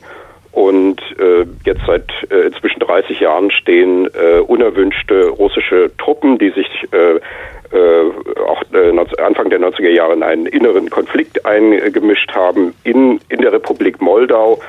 Und ähm, dieser Ausschluss eines NATO-Beitritts hat der Republik Moldau nicht geholfen, ähm, diese russischen Truppen ähm, und den von Russland unter, ähm, unterstützten ähm, Pseudostaat Transnistrien, ähm, in Transnistrien loszuwerden. Das heißt, äh, wenn die Ukraine nicht in die NATO kommt, dann wird das keinesfalls eine Lösung sein, äh, denn die ähm, die Ukraine ist, äh, wird eben von der russischen Führung ein, einfach als Teil Russlands gesehen. Deswegen ist auch dieser Vergleich, den man auch häufig hört von einer Finnlandisierung der, der Ukraine leider nicht tragend. Also diese, äh, dass die Ukraine neutral bleibt, ähm, Russland möchte keine Finnlandisierung, sondern eine Russlandisierung der Ukraine. Wenn äh, für die für Russland äh, die Ukraine Finnland wäre, dann würde es äh, und sich Russland entsprechend verhalten würde, dann wäre gäbe es in der Ukraine gar keinen NATO-Beitrittswunsch. Wir haben Sie auch in diese Runde geholt, weil Sie wahrscheinlich, behaupte ich jetzt einfach mal von uns, die Ukraine am besten kennen. Ähm, wir reden hier immer die ganze Zeit über die Ukraine. Das ist jetzt ja äh, kein, kein, kein Land wie, wie Deutschland Deutschland, auch von der Demokratie her nicht. Da gibt es auch äh, viele Oligarchen. Was für ein Land ist die Ukraine? Also würden Sie das auch als ein, eine lupenreine Demokratie bezeichnen? Naja, also man kann da den, zum Beispiel den Demokratieindex von Freedom House nehmen. Da erreicht die Ukraine 60 von 100 Punkten. 100 Punkte erreichen da solche Länder wie Schweden, Norwegen und Finnland. Äh, Russland erreicht da 20 äh, von, äh, wenn ich mich recht erinnere, von 100 äh, Punkten und äh, die Ukraine wird ähm, als partiell frei bezeichnet. Das heißt, es gibt ein Mehrparteiensystem, es gibt äh, tatsächliche Auswahl bei den Wahlen. 1994 ähm, bereits hat, haben die Ukrainer ihren ähm, amtierenden damals, damaligen Präsidenten Leonid Kutschma abgewählt. Sowas hat es in Russland noch nie gegeben. Ähm, es ist keine perfekte Demokratie, aber äh, bestimmte demokratische Grundregeln werden ein, eingehalten. Es gibt eine, äh, eine pluralistische Medienlandschaft, es gibt eine aktive Zivilgesellschaft. Das funktioniert sicherlich noch nicht so gut wie in ähm, äh, in den, äh, in, zum Beispiel in Deutschland, aber äh, im regionalen Vergleich, im Vergleich etwa zu Ländern wie Belarus und Russland, das sind eben auch ähm, ostslawische orthodoxe Länder und damit am ehesten vergleichbar mit der Ukraine ist ähm, die Ukraine weit demokratischer, als man das ähm, äh, äh, erwarten würde. Im Übrigen ist das meines, meines Erachtens auch eine fehlgeleitete Diskussion. Ähm, die meisten Länder, die Opfer von militärischer Aggression in der Weltgeschichte geworden sind, waren keine liberaldemokratischen äh, Musterstaaten. Das Polen, das wir am ersten gemeinsam mit der Sowjetunion im September 1939 überfallen haben, ähm, das war kein, keine liberale Demokratie.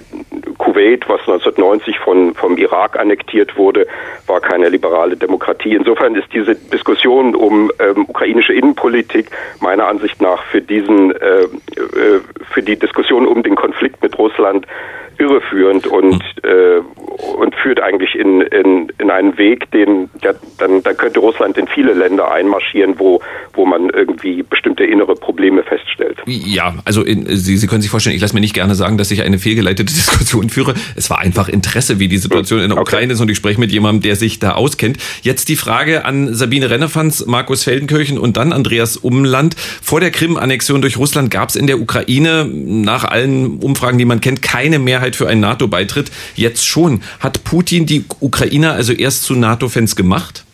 Ich glaube schon. Also, dass was Putin ja auch geschafft hat, ist, dass diese NATO auf einmal wieder ähm, ja überhaupt so in der Diskussion ist, überhaupt so lebendig ist. Also wir erinnern uns, sie wurde von ähm, äh, Emmanuel Macron, dem französischen Präsidenten, vor einigen Jahren als Hirntod äh, beschrieben. Jetzt gibt es doch eine größere ähm, Einigkeit und ähm, ja gemeinsame Auftritte mit dem NATO-Generalsekretär Stoltenberg und schon so ein ja so eine eine eine, eine Einheit äh, quasi, die es vorher gar nicht äh, gab. Und ähm, das hat Putin natürlich auch be bewirkt. Ähm, also er hat die äh, Ukrainer in einer gewissen Weise ähm, vereint und äh, doch noch mehr in die, in die Arme der NATO getrieben. Markus Feldenkirchen. Also ähm, was jetzt den möglichen NATO-Beitritt der Ukraine ähm, äh, betrifft, ist ein Punkt, glaube ich, noch wichtig. Ähm, die NATO sagt ja selbst, also ähm, beitreten können oder sollten äh, nur Länder, auf deren Territorium es quasi keine massiven inneren Konflikte äh, und Auseinandersetzungen gibt. Und darauf muss man halt schon nochmal hinweisen, dass, dass Putin letztlich, und das ist das zynische Spiel daran, durch die Unterstützung der pro-russischen Separatisten in der Ostukraine dazu beiträgt, dass die Ukraine natürlich seit Jahren ein Land ist mit inneren Konflikten äh, auf eigenem Boden. Das ist aber quasi von außen äh, mit angezündelt äh, und mit äh, bewirkt und führt dann wiederum zum Status, dass, ähm, dass die NATO zu Recht sagen kann, ja sorry, aber mit diesem Status können wir euch leider nicht aufnehmen. Herr Umland? Also die, äh, der NATO-Beitritt wurde weder vor dem Konflikt äh, ernsthaft besprochen. Es gibt diese, diese offene Mitgliedschaftsperspektive seit 2008. Es hat dann fünf Jahre lang bis zum Beginn des Konfliktes keine Diskussion darum gegeben. Noch wurde, wurde je der NATO-Beitritt später ähm, besprochen. Also wir haben jetzt äh, schon viele Jahre ähm, äh, keine Diskussion darüber und, und nun auf einmal ähm, äh, schlägt also Putin hier diese, diese neue Seite auf. Ähm, wie gesagt, ähm, man kann das jetzt ausschließen. Moldova das schon ähm, in den 19, frühen 90er Jahren versucht. Ähm, das ist, glaube ich, äh, ein fehlgeleiteter, äh, eine fehlgeleitete Richtung. Äh, man muss sozusagen dieser, dieser Expansion ähm, äh, etwas entgegensetzen. Äh, vorhin wurde erwähnt, der Bundestagsauftritt 2001 äh, von Putin, der wurde ja eben eingeladen in den Bundestag, als unerwünschte russische Truppen in Moldova und auch ähm, in Georgien standen. Das war kein Thema dieses Besuchs und das war eben genau das Problem, dass äh, während dieses Putin-Besuchs und der, und der Bundestagsrede ähm, die Verletzung von ähm, äh, der, der Souveränität von bestimmten postsowjetischen Staaten nicht diskutiert wurde. Und jetzt muss man Putin auch verstehen, warum wird jetzt auf einmal die Verletzung der Souveränität der Ukraine so äh, diskutiert. Ähm, da, da muss ich sagen, die, verstehe ich die Leute auch ähm, in Moskau, wenn, äh, wenn Georgien und ähm, und Moldau völkerrechtlicher Kikifax sind, warum ist dann nicht die äh, Ukraine auch völkerrechtlicher Kikifax? Ähm, das stellt sich aus der Logik der, der Moskauer Betrachtung dieses Raumes ähm, meiner Ansicht nach so dar. Nach einigen, was ich gelesen habe, habe ich den Eindruck, dass ähm, Wladimir Putin ja auch nicht die gesamte, sich die gesamte Ukraine einverleiben will, sondern bestimmte Gebiete im Osten. Erstens, Herr Umland, teilen Sie diese Einschätzung? Und zweitens, äh, welches Interesse hat er daran? Also ganz äh, eindeutig wollte er sich einverleiben, die Krim, das hat ihm dann auch, äh, da hat er sozusagen im Nachhinein auch Recht bekommen, weil das sehr populär war in, in äh, Russland. Äh, da ist dann seine, seine, seine Popularitätsraten sind dann hochgegangen. Mit dem Rest der Ukraine, da ist es eher so, dass er über ähm, die Ukraine äh, Einfluss ausüben will. Ich glaube nicht, dass es da um tatsächlich militärische Eroberungen geht. Ähm, ich neige auch bis jetzt dazu, äh, dass ähm, äh, diese, diesen Aufmarsch noch als Spiel zu betrachten, bei der man halt Konzessionen, bei dem man halt Konzessionen äh, äh, erreichen möchte. Aber das soll zum russischen Einflussraum äh, gehören, äh, muss aber nicht besetzt werden. Darum geht es sicherlich nicht. Äh, äh, und im Grunde äh, haben eben auch diese, diese anderen Konflikte mit, in Moldau oder auch in Belarus und in äh, in, in Georgien, die haben eine ähnliche Funktion. Man möchte diese, ähm, diese Länder sozusagen ähm, in Abhängigkeit und behalten und, und losgelöst vom Westen betrachten. Fand das vorhin übrigens ganz unmöglich, dass da jemand gesagt hat, dass sich die USA in Kasachstan eingemischt hätten. Das ist also eine, eine verschwörungstheoretische ähm, Erklärung. Äh, Kasachstan ist ja Mitglied des, äh, äh der, der Organisation des kollektiven Sicherheitsvertrages der Eurasischen Wirtschaftsunion, ist also voll im russischen äh, Einflussbereich und da sollen jetzt die USA irgendwie Proteste organisiert haben. Also wenn man dann äh, so weit verschwörungstheoretisch geht, dann, äh, dann ist beim, dann macht das keinen Sinn mehr zu diskutieren.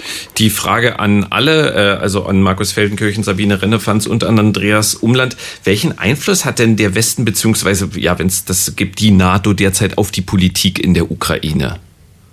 Ja, Markus, jetzt geht's mit Ihnen los.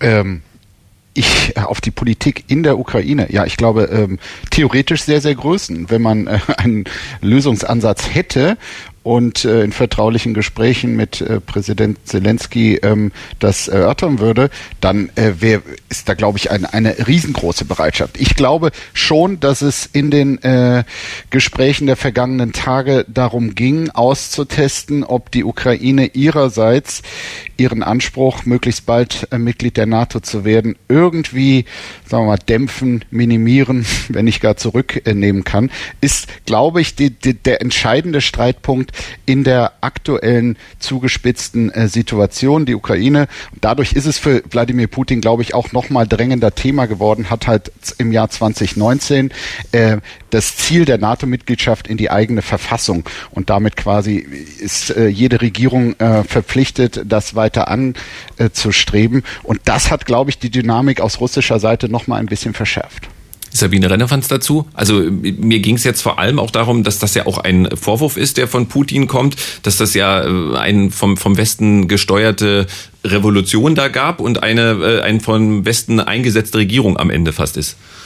Na, das ist ja eine Verschwörungstheorie, die sich leider in den deutschen Medien auch sehr durchgesetzt hat. Also ähm, die ähm, Proteste auf dem Maidan wurden äh, waren demokratische Proteste und wurden dann später ähm, auch durch die russische Propaganda zu was anderem ähm, ja umgedeutet und ähm, ja, ich finde, wir haben da eine eine Verantwortung, ähm, dem, dem ukrainischen Präsidenten äh, zuzuhören und äh, da ins Gespräch zu gehen.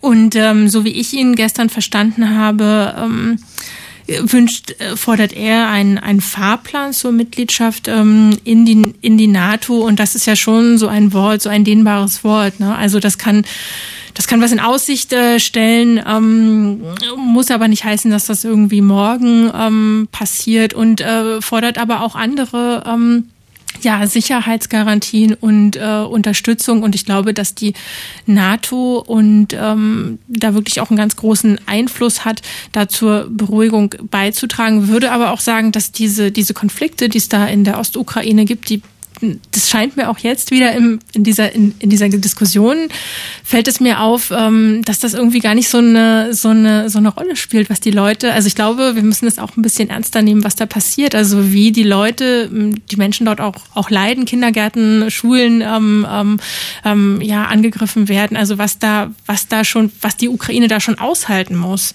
Ähm, das ist mir fast noch ein bisschen wenig, also fast ein bisschen zu kurz gekommen. Das kann ja Andreas Umland jetzt machen.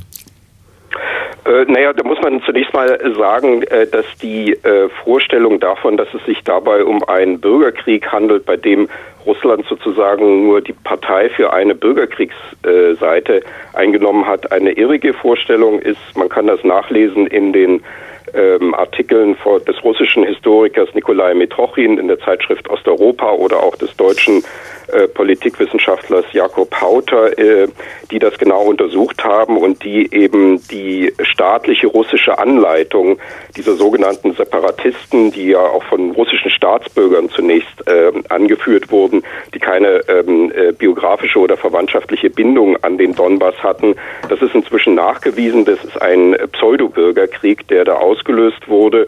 Und ähm, insofern ist hier sozusagen, ich, ich weiß nicht genau, was, was der Westen hier mit der Ukraine machen kann. Der kann jetzt die Ukraine davon überzeugen, quasi diese, diese Gebiete abzutreten in der Ostukraine an, an Russland äh, durch diesen sogenannten Minsker Prozess, wo, wo dann de facto man die, äh, die jetzigen äh, selbsternannten Herrscher dort äh, äh, legitimieren oder pseudo-legitimieren würde. Man könnte die Ukraine äh, überzeugen, äh, keine NATO-Mitgliedschaft mehr anzustreben oder man, der, der, Westen könnte sagen, dass er die Ukraine nicht mehr in die NATO aufnimmt, aber das würde nicht den russischen Appetit befriedigen. Das würde im Gegenteil, ähm, glaube ich, den Appetit nochmal erhöhen, dann noch mehr zu versuchen und dann mal zu sehen, ob man nicht auch was in Odessa machen kann oder wie denn das mit dem sogenannten Nordkrim-Kanal ist, der bis 2014 die Krim mit Süßwasser aus dem äh, Fluss äh, Dnipro versorgt hat. Ähm, insofern ist hier meiner Ansicht nach das einzige Instrument, was jetzt zum Einsatz kommen kann und muss, das sind äh, ähm, äh, schärfere Wirtschaftssanktionen. Die russische Wirtschaft ist relativ klein. Äh, sie ist kleiner in Dollarbeträgen als die italienische Wirtschaft, aber sehr tief integriert in äh, die Weltwirtschaft auch sehr eng verbunden mit der Europäischen Union und äh, hier muss ähm, der Westen ansetzen. Das scheint mir der einzig gangbare Weg zu sein. Stimmt Markus Feldenkirchen dazu? Ja, also ähm, das habe ich ja eben schon gesagt, dass ich in Wirtschaftssanktionen ähm, das Instrument sehe, mit dem man Putin am Ende äh, am meisten beeindrucken kann, ihm auch am meisten schaden kann. Ob es ihm am Ende dann äh, tatsächlich von einem Einmarsch abhält, äh, ist eine andere Frage. An alle zugeschalteten Kommentatorinnen und Kommentatoren stelle ich zum Abschluss die gleiche Frage. Ähm, welche Person oder welche Richtung oder wer macht in diesem Konflikt, egal ob in Deutschland oder weltweit, gerade denn die beste Figur? Wir reden über so viel, was falsch gemacht wird. Deswegen habe ich mir diese Abschlussfrage immer ausgedacht. Das geht an Andreas Umland. Also ich fand die äh, Rede, die äh, Volodymyr Zelensky jetzt in München gehalten hat, äh, gut, muss ich sagen. Äh, die hat auch äh, positive Resonanz in der Ukraine hervorgerufen. Ähm, er ist natürlich hier unter enormem Druck auch und, und eben angewiesen auf auf westliche Hilfe ähm, und ja, also die letztlich sind die, da die Europäische Union eben so träge in ihrer Entscheidungsfindung ist, eigentlich müsste das die Europäische Union sich jetzt der ganzen Sache annehmen, aber sie ist eben durch ihre Struktur, durch diese, äh, durch dieses Konsensprinzip sehr langsam und deswegen spielen eben jetzt die äh, USA da so, solch eine Rolle. Normalerweise müsste das eine rein europäische Angelegenheit sein. Andreas Umland, ich äh, danke Ihnen, dass Sie auch äh, für diese Verzögerung sich die Zeit genommen haben und wünsche Ihnen einen schönen Sonntag und alles Gute. Dankeschön. Ja, sehr gerne. Ihnen auch. Wiederhören. Tschüss. Und es kommt jetzt der nächste Andreas in die Runde, aber ich glaube, das ist auch schon eine der wenigen Gemeinsamkeiten, die er mit Andreas Umland hat. Unser letzter zugeschalteter Gesprächspartner äh, war von 1988 bis 2020 UNO- und Schweiz-Korrespondent der Taz. Er ist freier Korrespondent, beschäftigt sich häufig mit dem Thema Völkerrecht, aber das ist jetzt sehr verkürzt alles dargestellt. Ich freue mich auf Andreas Zumach. Hallo. Hallo, grüße Sie. Schönen guten Tag. Äh, oh, das klingt, als würden Sie in einer riesen Villa sitzen. Na, ich sitze in einer Küche. Ah, in einer Küche. Ja, wir, wir äh, schalten noch ein bisschen an dem Ton rum, aber bleiben Sie bei uns. Sie sind ja. ja jemand, der ganz deutlich sagt, es wurde Russland zugesichert, dass es keine NATO-Osterweiterung geben wird. Darüber haben wir hier heute äh, schon viel gesprochen, aber dann ähm, ja, nehme ich jetzt mal einfach die Gegenposition ein, um Sie aus der Reserve zu locken. Wo genau steht das? Das kann ich Ihnen ganz genau sagen. Bei den Gesprächen von Außenminister Genscher, Bundeskanzler Kohl und US-Außenminister James Baker vom 8. bis 10. Februar 1990 mit äh, Michael Gorbatschow und seinem Außenminister Edward Shevardnadze ist das definitiv zugesagt worden. Darüber gibt es zahlreiche Belegdokumente in Archiven unseres Außenamtes und vor allem im National Security Archiv in den USA. Ich selber bin insofern indirekter Zeuge, weil ich am Tag der Rückkehr von Genscher aus Moskau nach Bonn zum damaligen Regionsflughafen am 11. Februar mit ihm nach Ottawa geflogen bin, mit zwei weiteren Journalisten zur damaligen NATO-Warschauer Pakt-Konferenz äh, Offener Himmel, also vertrauensbildende Maßnahmen. Und auf diesem Flug hat uns Genscher im Detail und voller Freude natürlich erzählt, was in Moskau vereinbart wurde. Der Durchbruch ist jetzt da für die deutsche Vereinigung und hat klipp und klar gesagt, wir haben zugesagt, es gibt keinerlei Erweiterung äh, der NATO.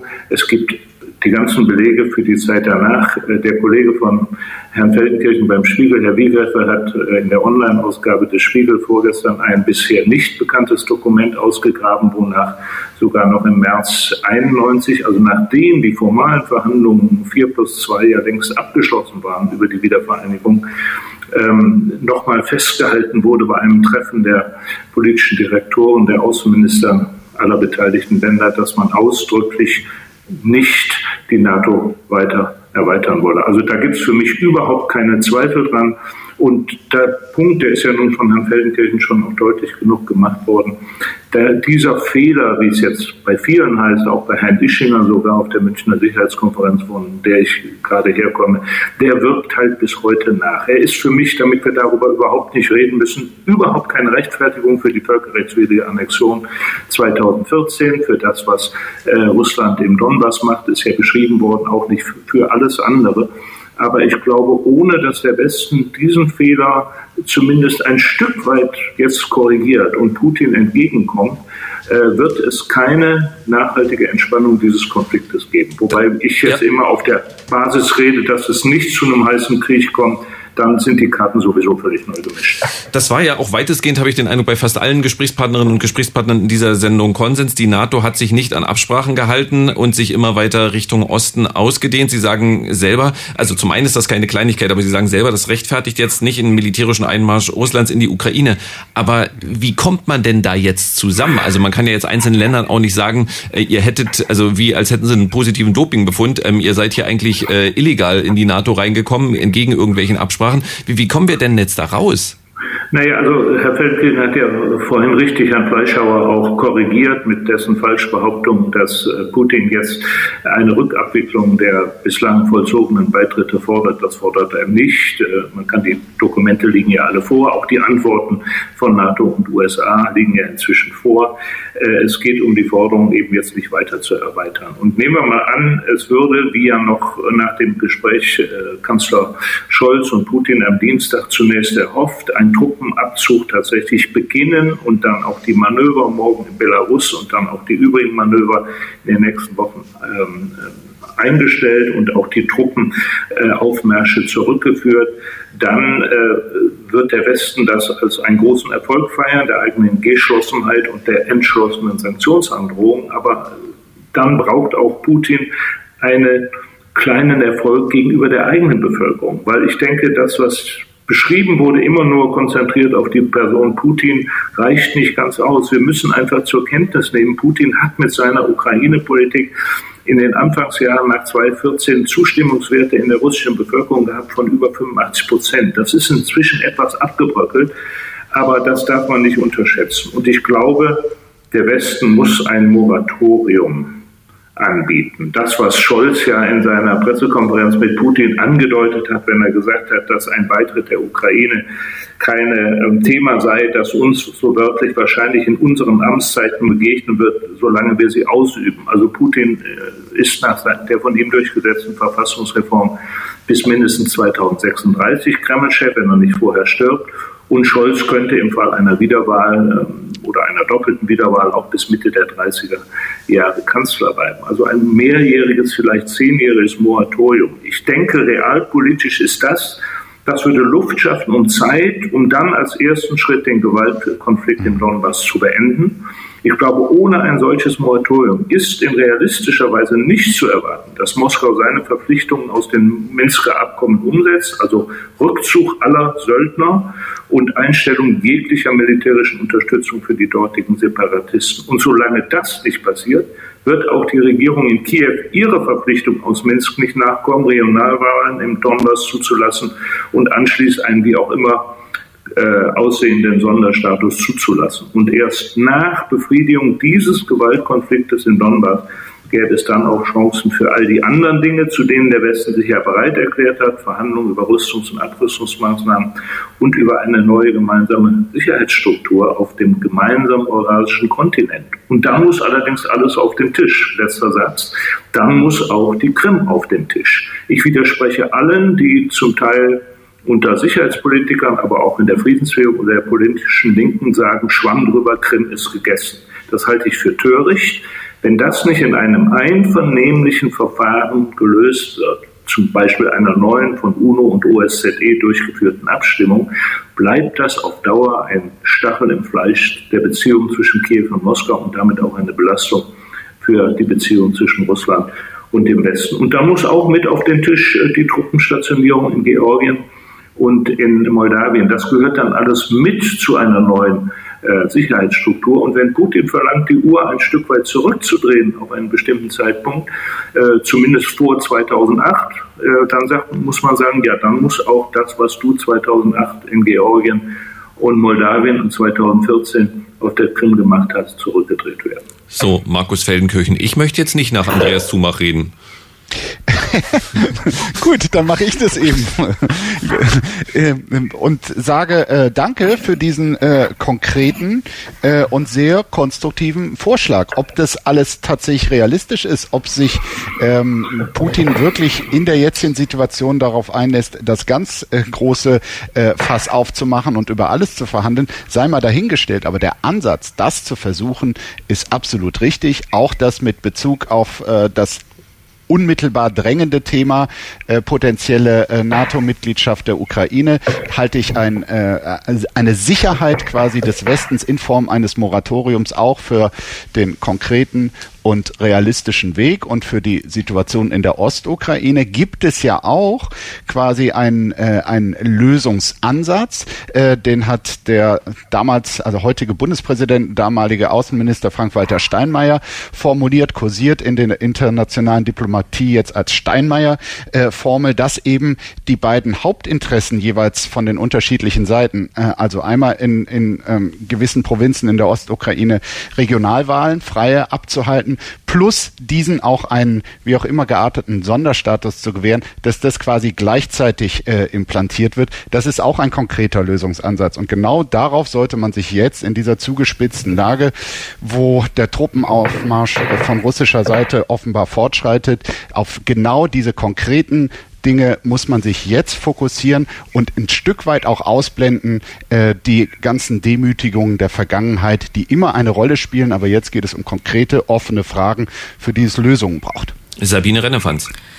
Ja, ich habe da mit äh, großem Interesse den Ausführungen von Herrn Zumacht zugehört und ähm, mit dem Moratorium, das ist auch eine interessante Idee. Ich, ich bin aber, ich teile diesen, diesen Optimismus nicht ganz, dass das dann warum sollte das Putin dann dazu bringen, all diese anderen Fragen, also die Krim, wo er so erfolgreich war, der Ostukraine, das dann wirklich auch auf den Tisch zu bringen? Also ähm, das scheint mir ein Tick zu optimistisch, gerade wenn ich noch im Kopf habe, was äh, der Vorredner, Herr Umlaut? Umland, äh, Umland, Umland äh, genau gesagt hat, äh, also dieses Beispiel ähm, Moldava ähm, hat sich äh, neutralen Status gegeben, russische Truppen äh, sind trotzdem unerwünscht da.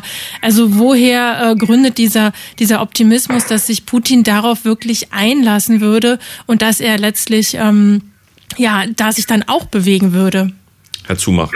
Ja, dazu gerne. Also, um mal eins festzuhalten, wenn der Ausgangspunkt ist der Analyse, wie auch eben bei Kollegen Umland, dass Putin einen äh, unstillbaren Hunger hat, oder wenn die NATO nach der völkerrechtswidrigen Annexion der Krim 2014 behauptet hat, jetzt drohe Ähnliches mit Blick auf Polen und baltische Staaten, dann haben wir eine unterschiedliche Analyse. Also wie gesagt, bei aller, ich wiederhole, scharfen Verurteilungen der Völkerrechtswidrigkeit der Krim, für die ich mich auch von Linken und anderen als NATO-Lautsprecher gerne prügeln lasse, ich konnte damals nicht und kann bis heute auch nicht erkennen, ein, ein nachvollziehbares, rationales Interesse ähm, Putins und seiner Regierung, äh, die Grenzen etwa mit Blick auf baltische Staaten und Polen in irgendeiner Weise zu verändern. Deswegen habe ich diese Bedrohungsbehauptung, die dann im Westen aufgestellt wurde und zum Teil dann ja auch zu militärischen Maßnahmen seitens der NATO führt, nicht nachvollziehen können. Nach, meiner Analyse war mit ähm, dem, der neuen Regierung in Kiew ab 22. Februar 2014, die an ihrem ersten Amtstag zwei, wie ich finde, sehr törichte Schritte gemacht hat. Nämlich erstens zu sagen, Russisch soll nicht mehr äh, Amtssprache sein und vor allem den Vertrag über die Nutzung des russischen, des Militärstützpunkts Russland durch die Marine in Sevastopol, der bis 2042 abgeschlossen war, äh, dessen Kündigung zum Jahre 2017 anzukündigen. Ich glaube, das hat für Putin das fast zum Überlaufen gebracht, war Anlass für die Annexion der Krim, um Sevastopol zu äh, zu äh, retten. Und äh, was den Donbass betrifft und die dort die Unterstützung dieses Krieges, das ist vorhin schon mal, wie ich finde, völlig korrekt gesagt worden, auch von Herrn Umland, glaube ich.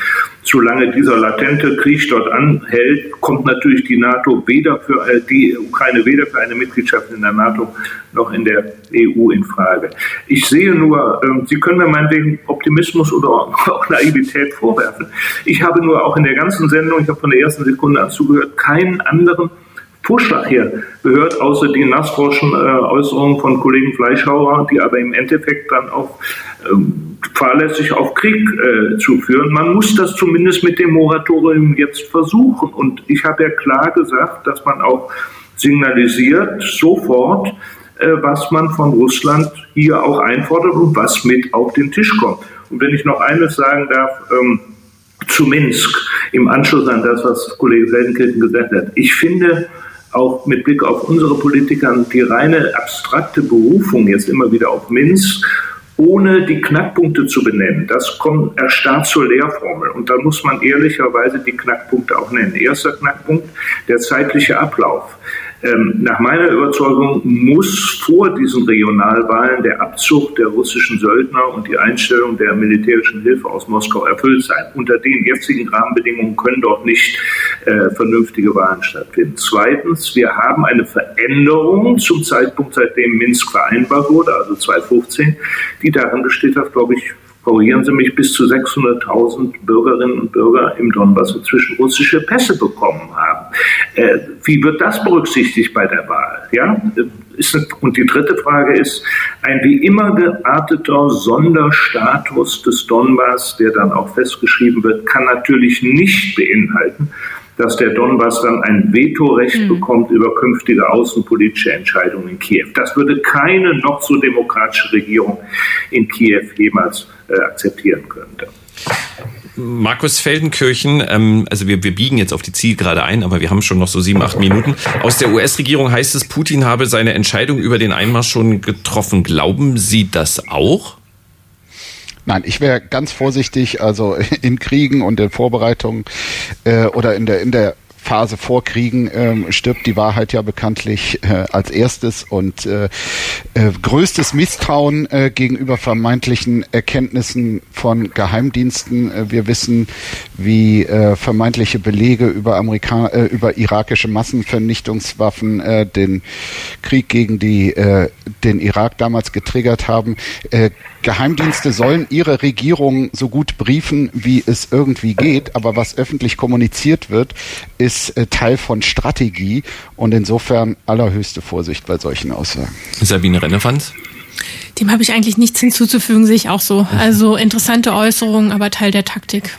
Ähm, an Andreas Zumach und dann an alle anderen die Fragen. Ähm, jetzt machen wir in den letzten fünf Minuten hier noch ein äh, richtiges Fass auf. Ähm, wie erleben Sie denn die Berichterstattung über Russland und Putin hierzulande, Herr Zumach?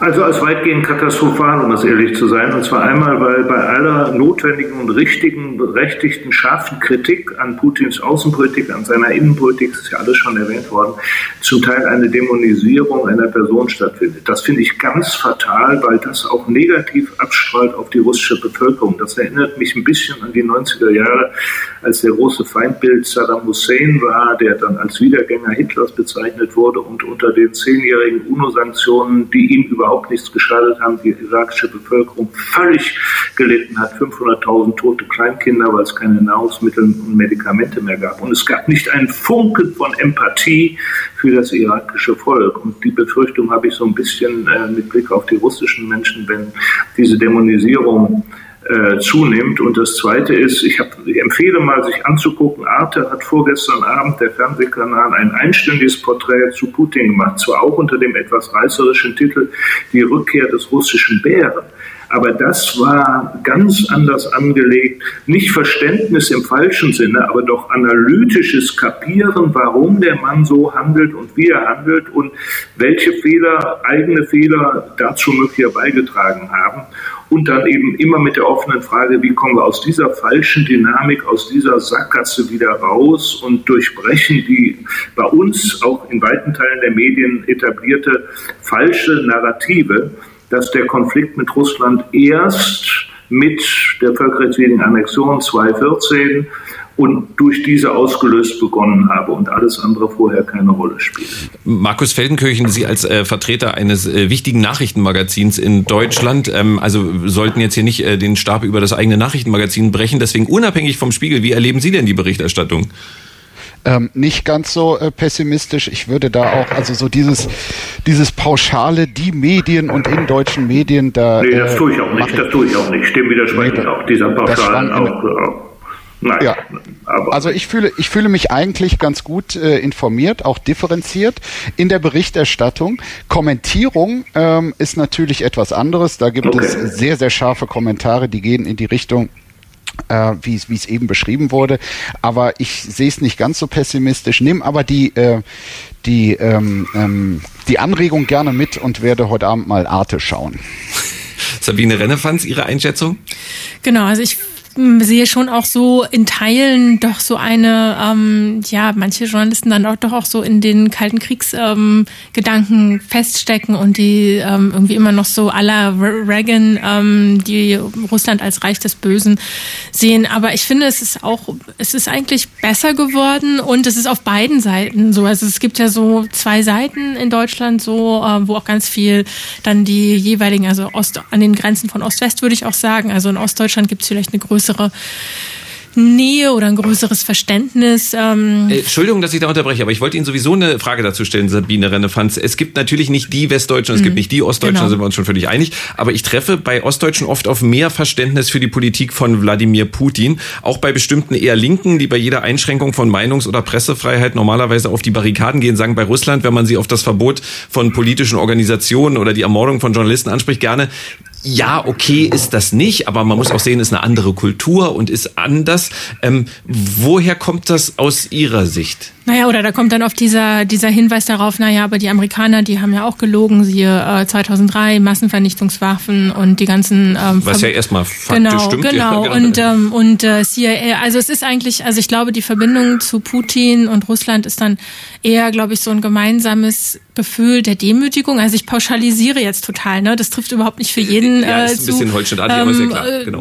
genau, also dieses Gefühl, irgendwie nicht gehört zu werden, äh, eine Demütigung erlebt zu haben, ganz viel durchgemacht zu haben und natürlich auch, also so eine ähm, so ein Anti-Amerikanismus, den der natürlich in der in ähm, in der Linken und in, und in und in Ostdeutschland ähm, sehr verbreitet ist und der natürlich also auch so eine Enttäuschung. Ähm, also es gab ja nach der nach der Wende irgendwie ganz große Hoffnung auch ähm, ja irgendwie auf diese ganzen Schlagworte Freiheit, Demokratie und äh, wie die dann dort erlebt wurden.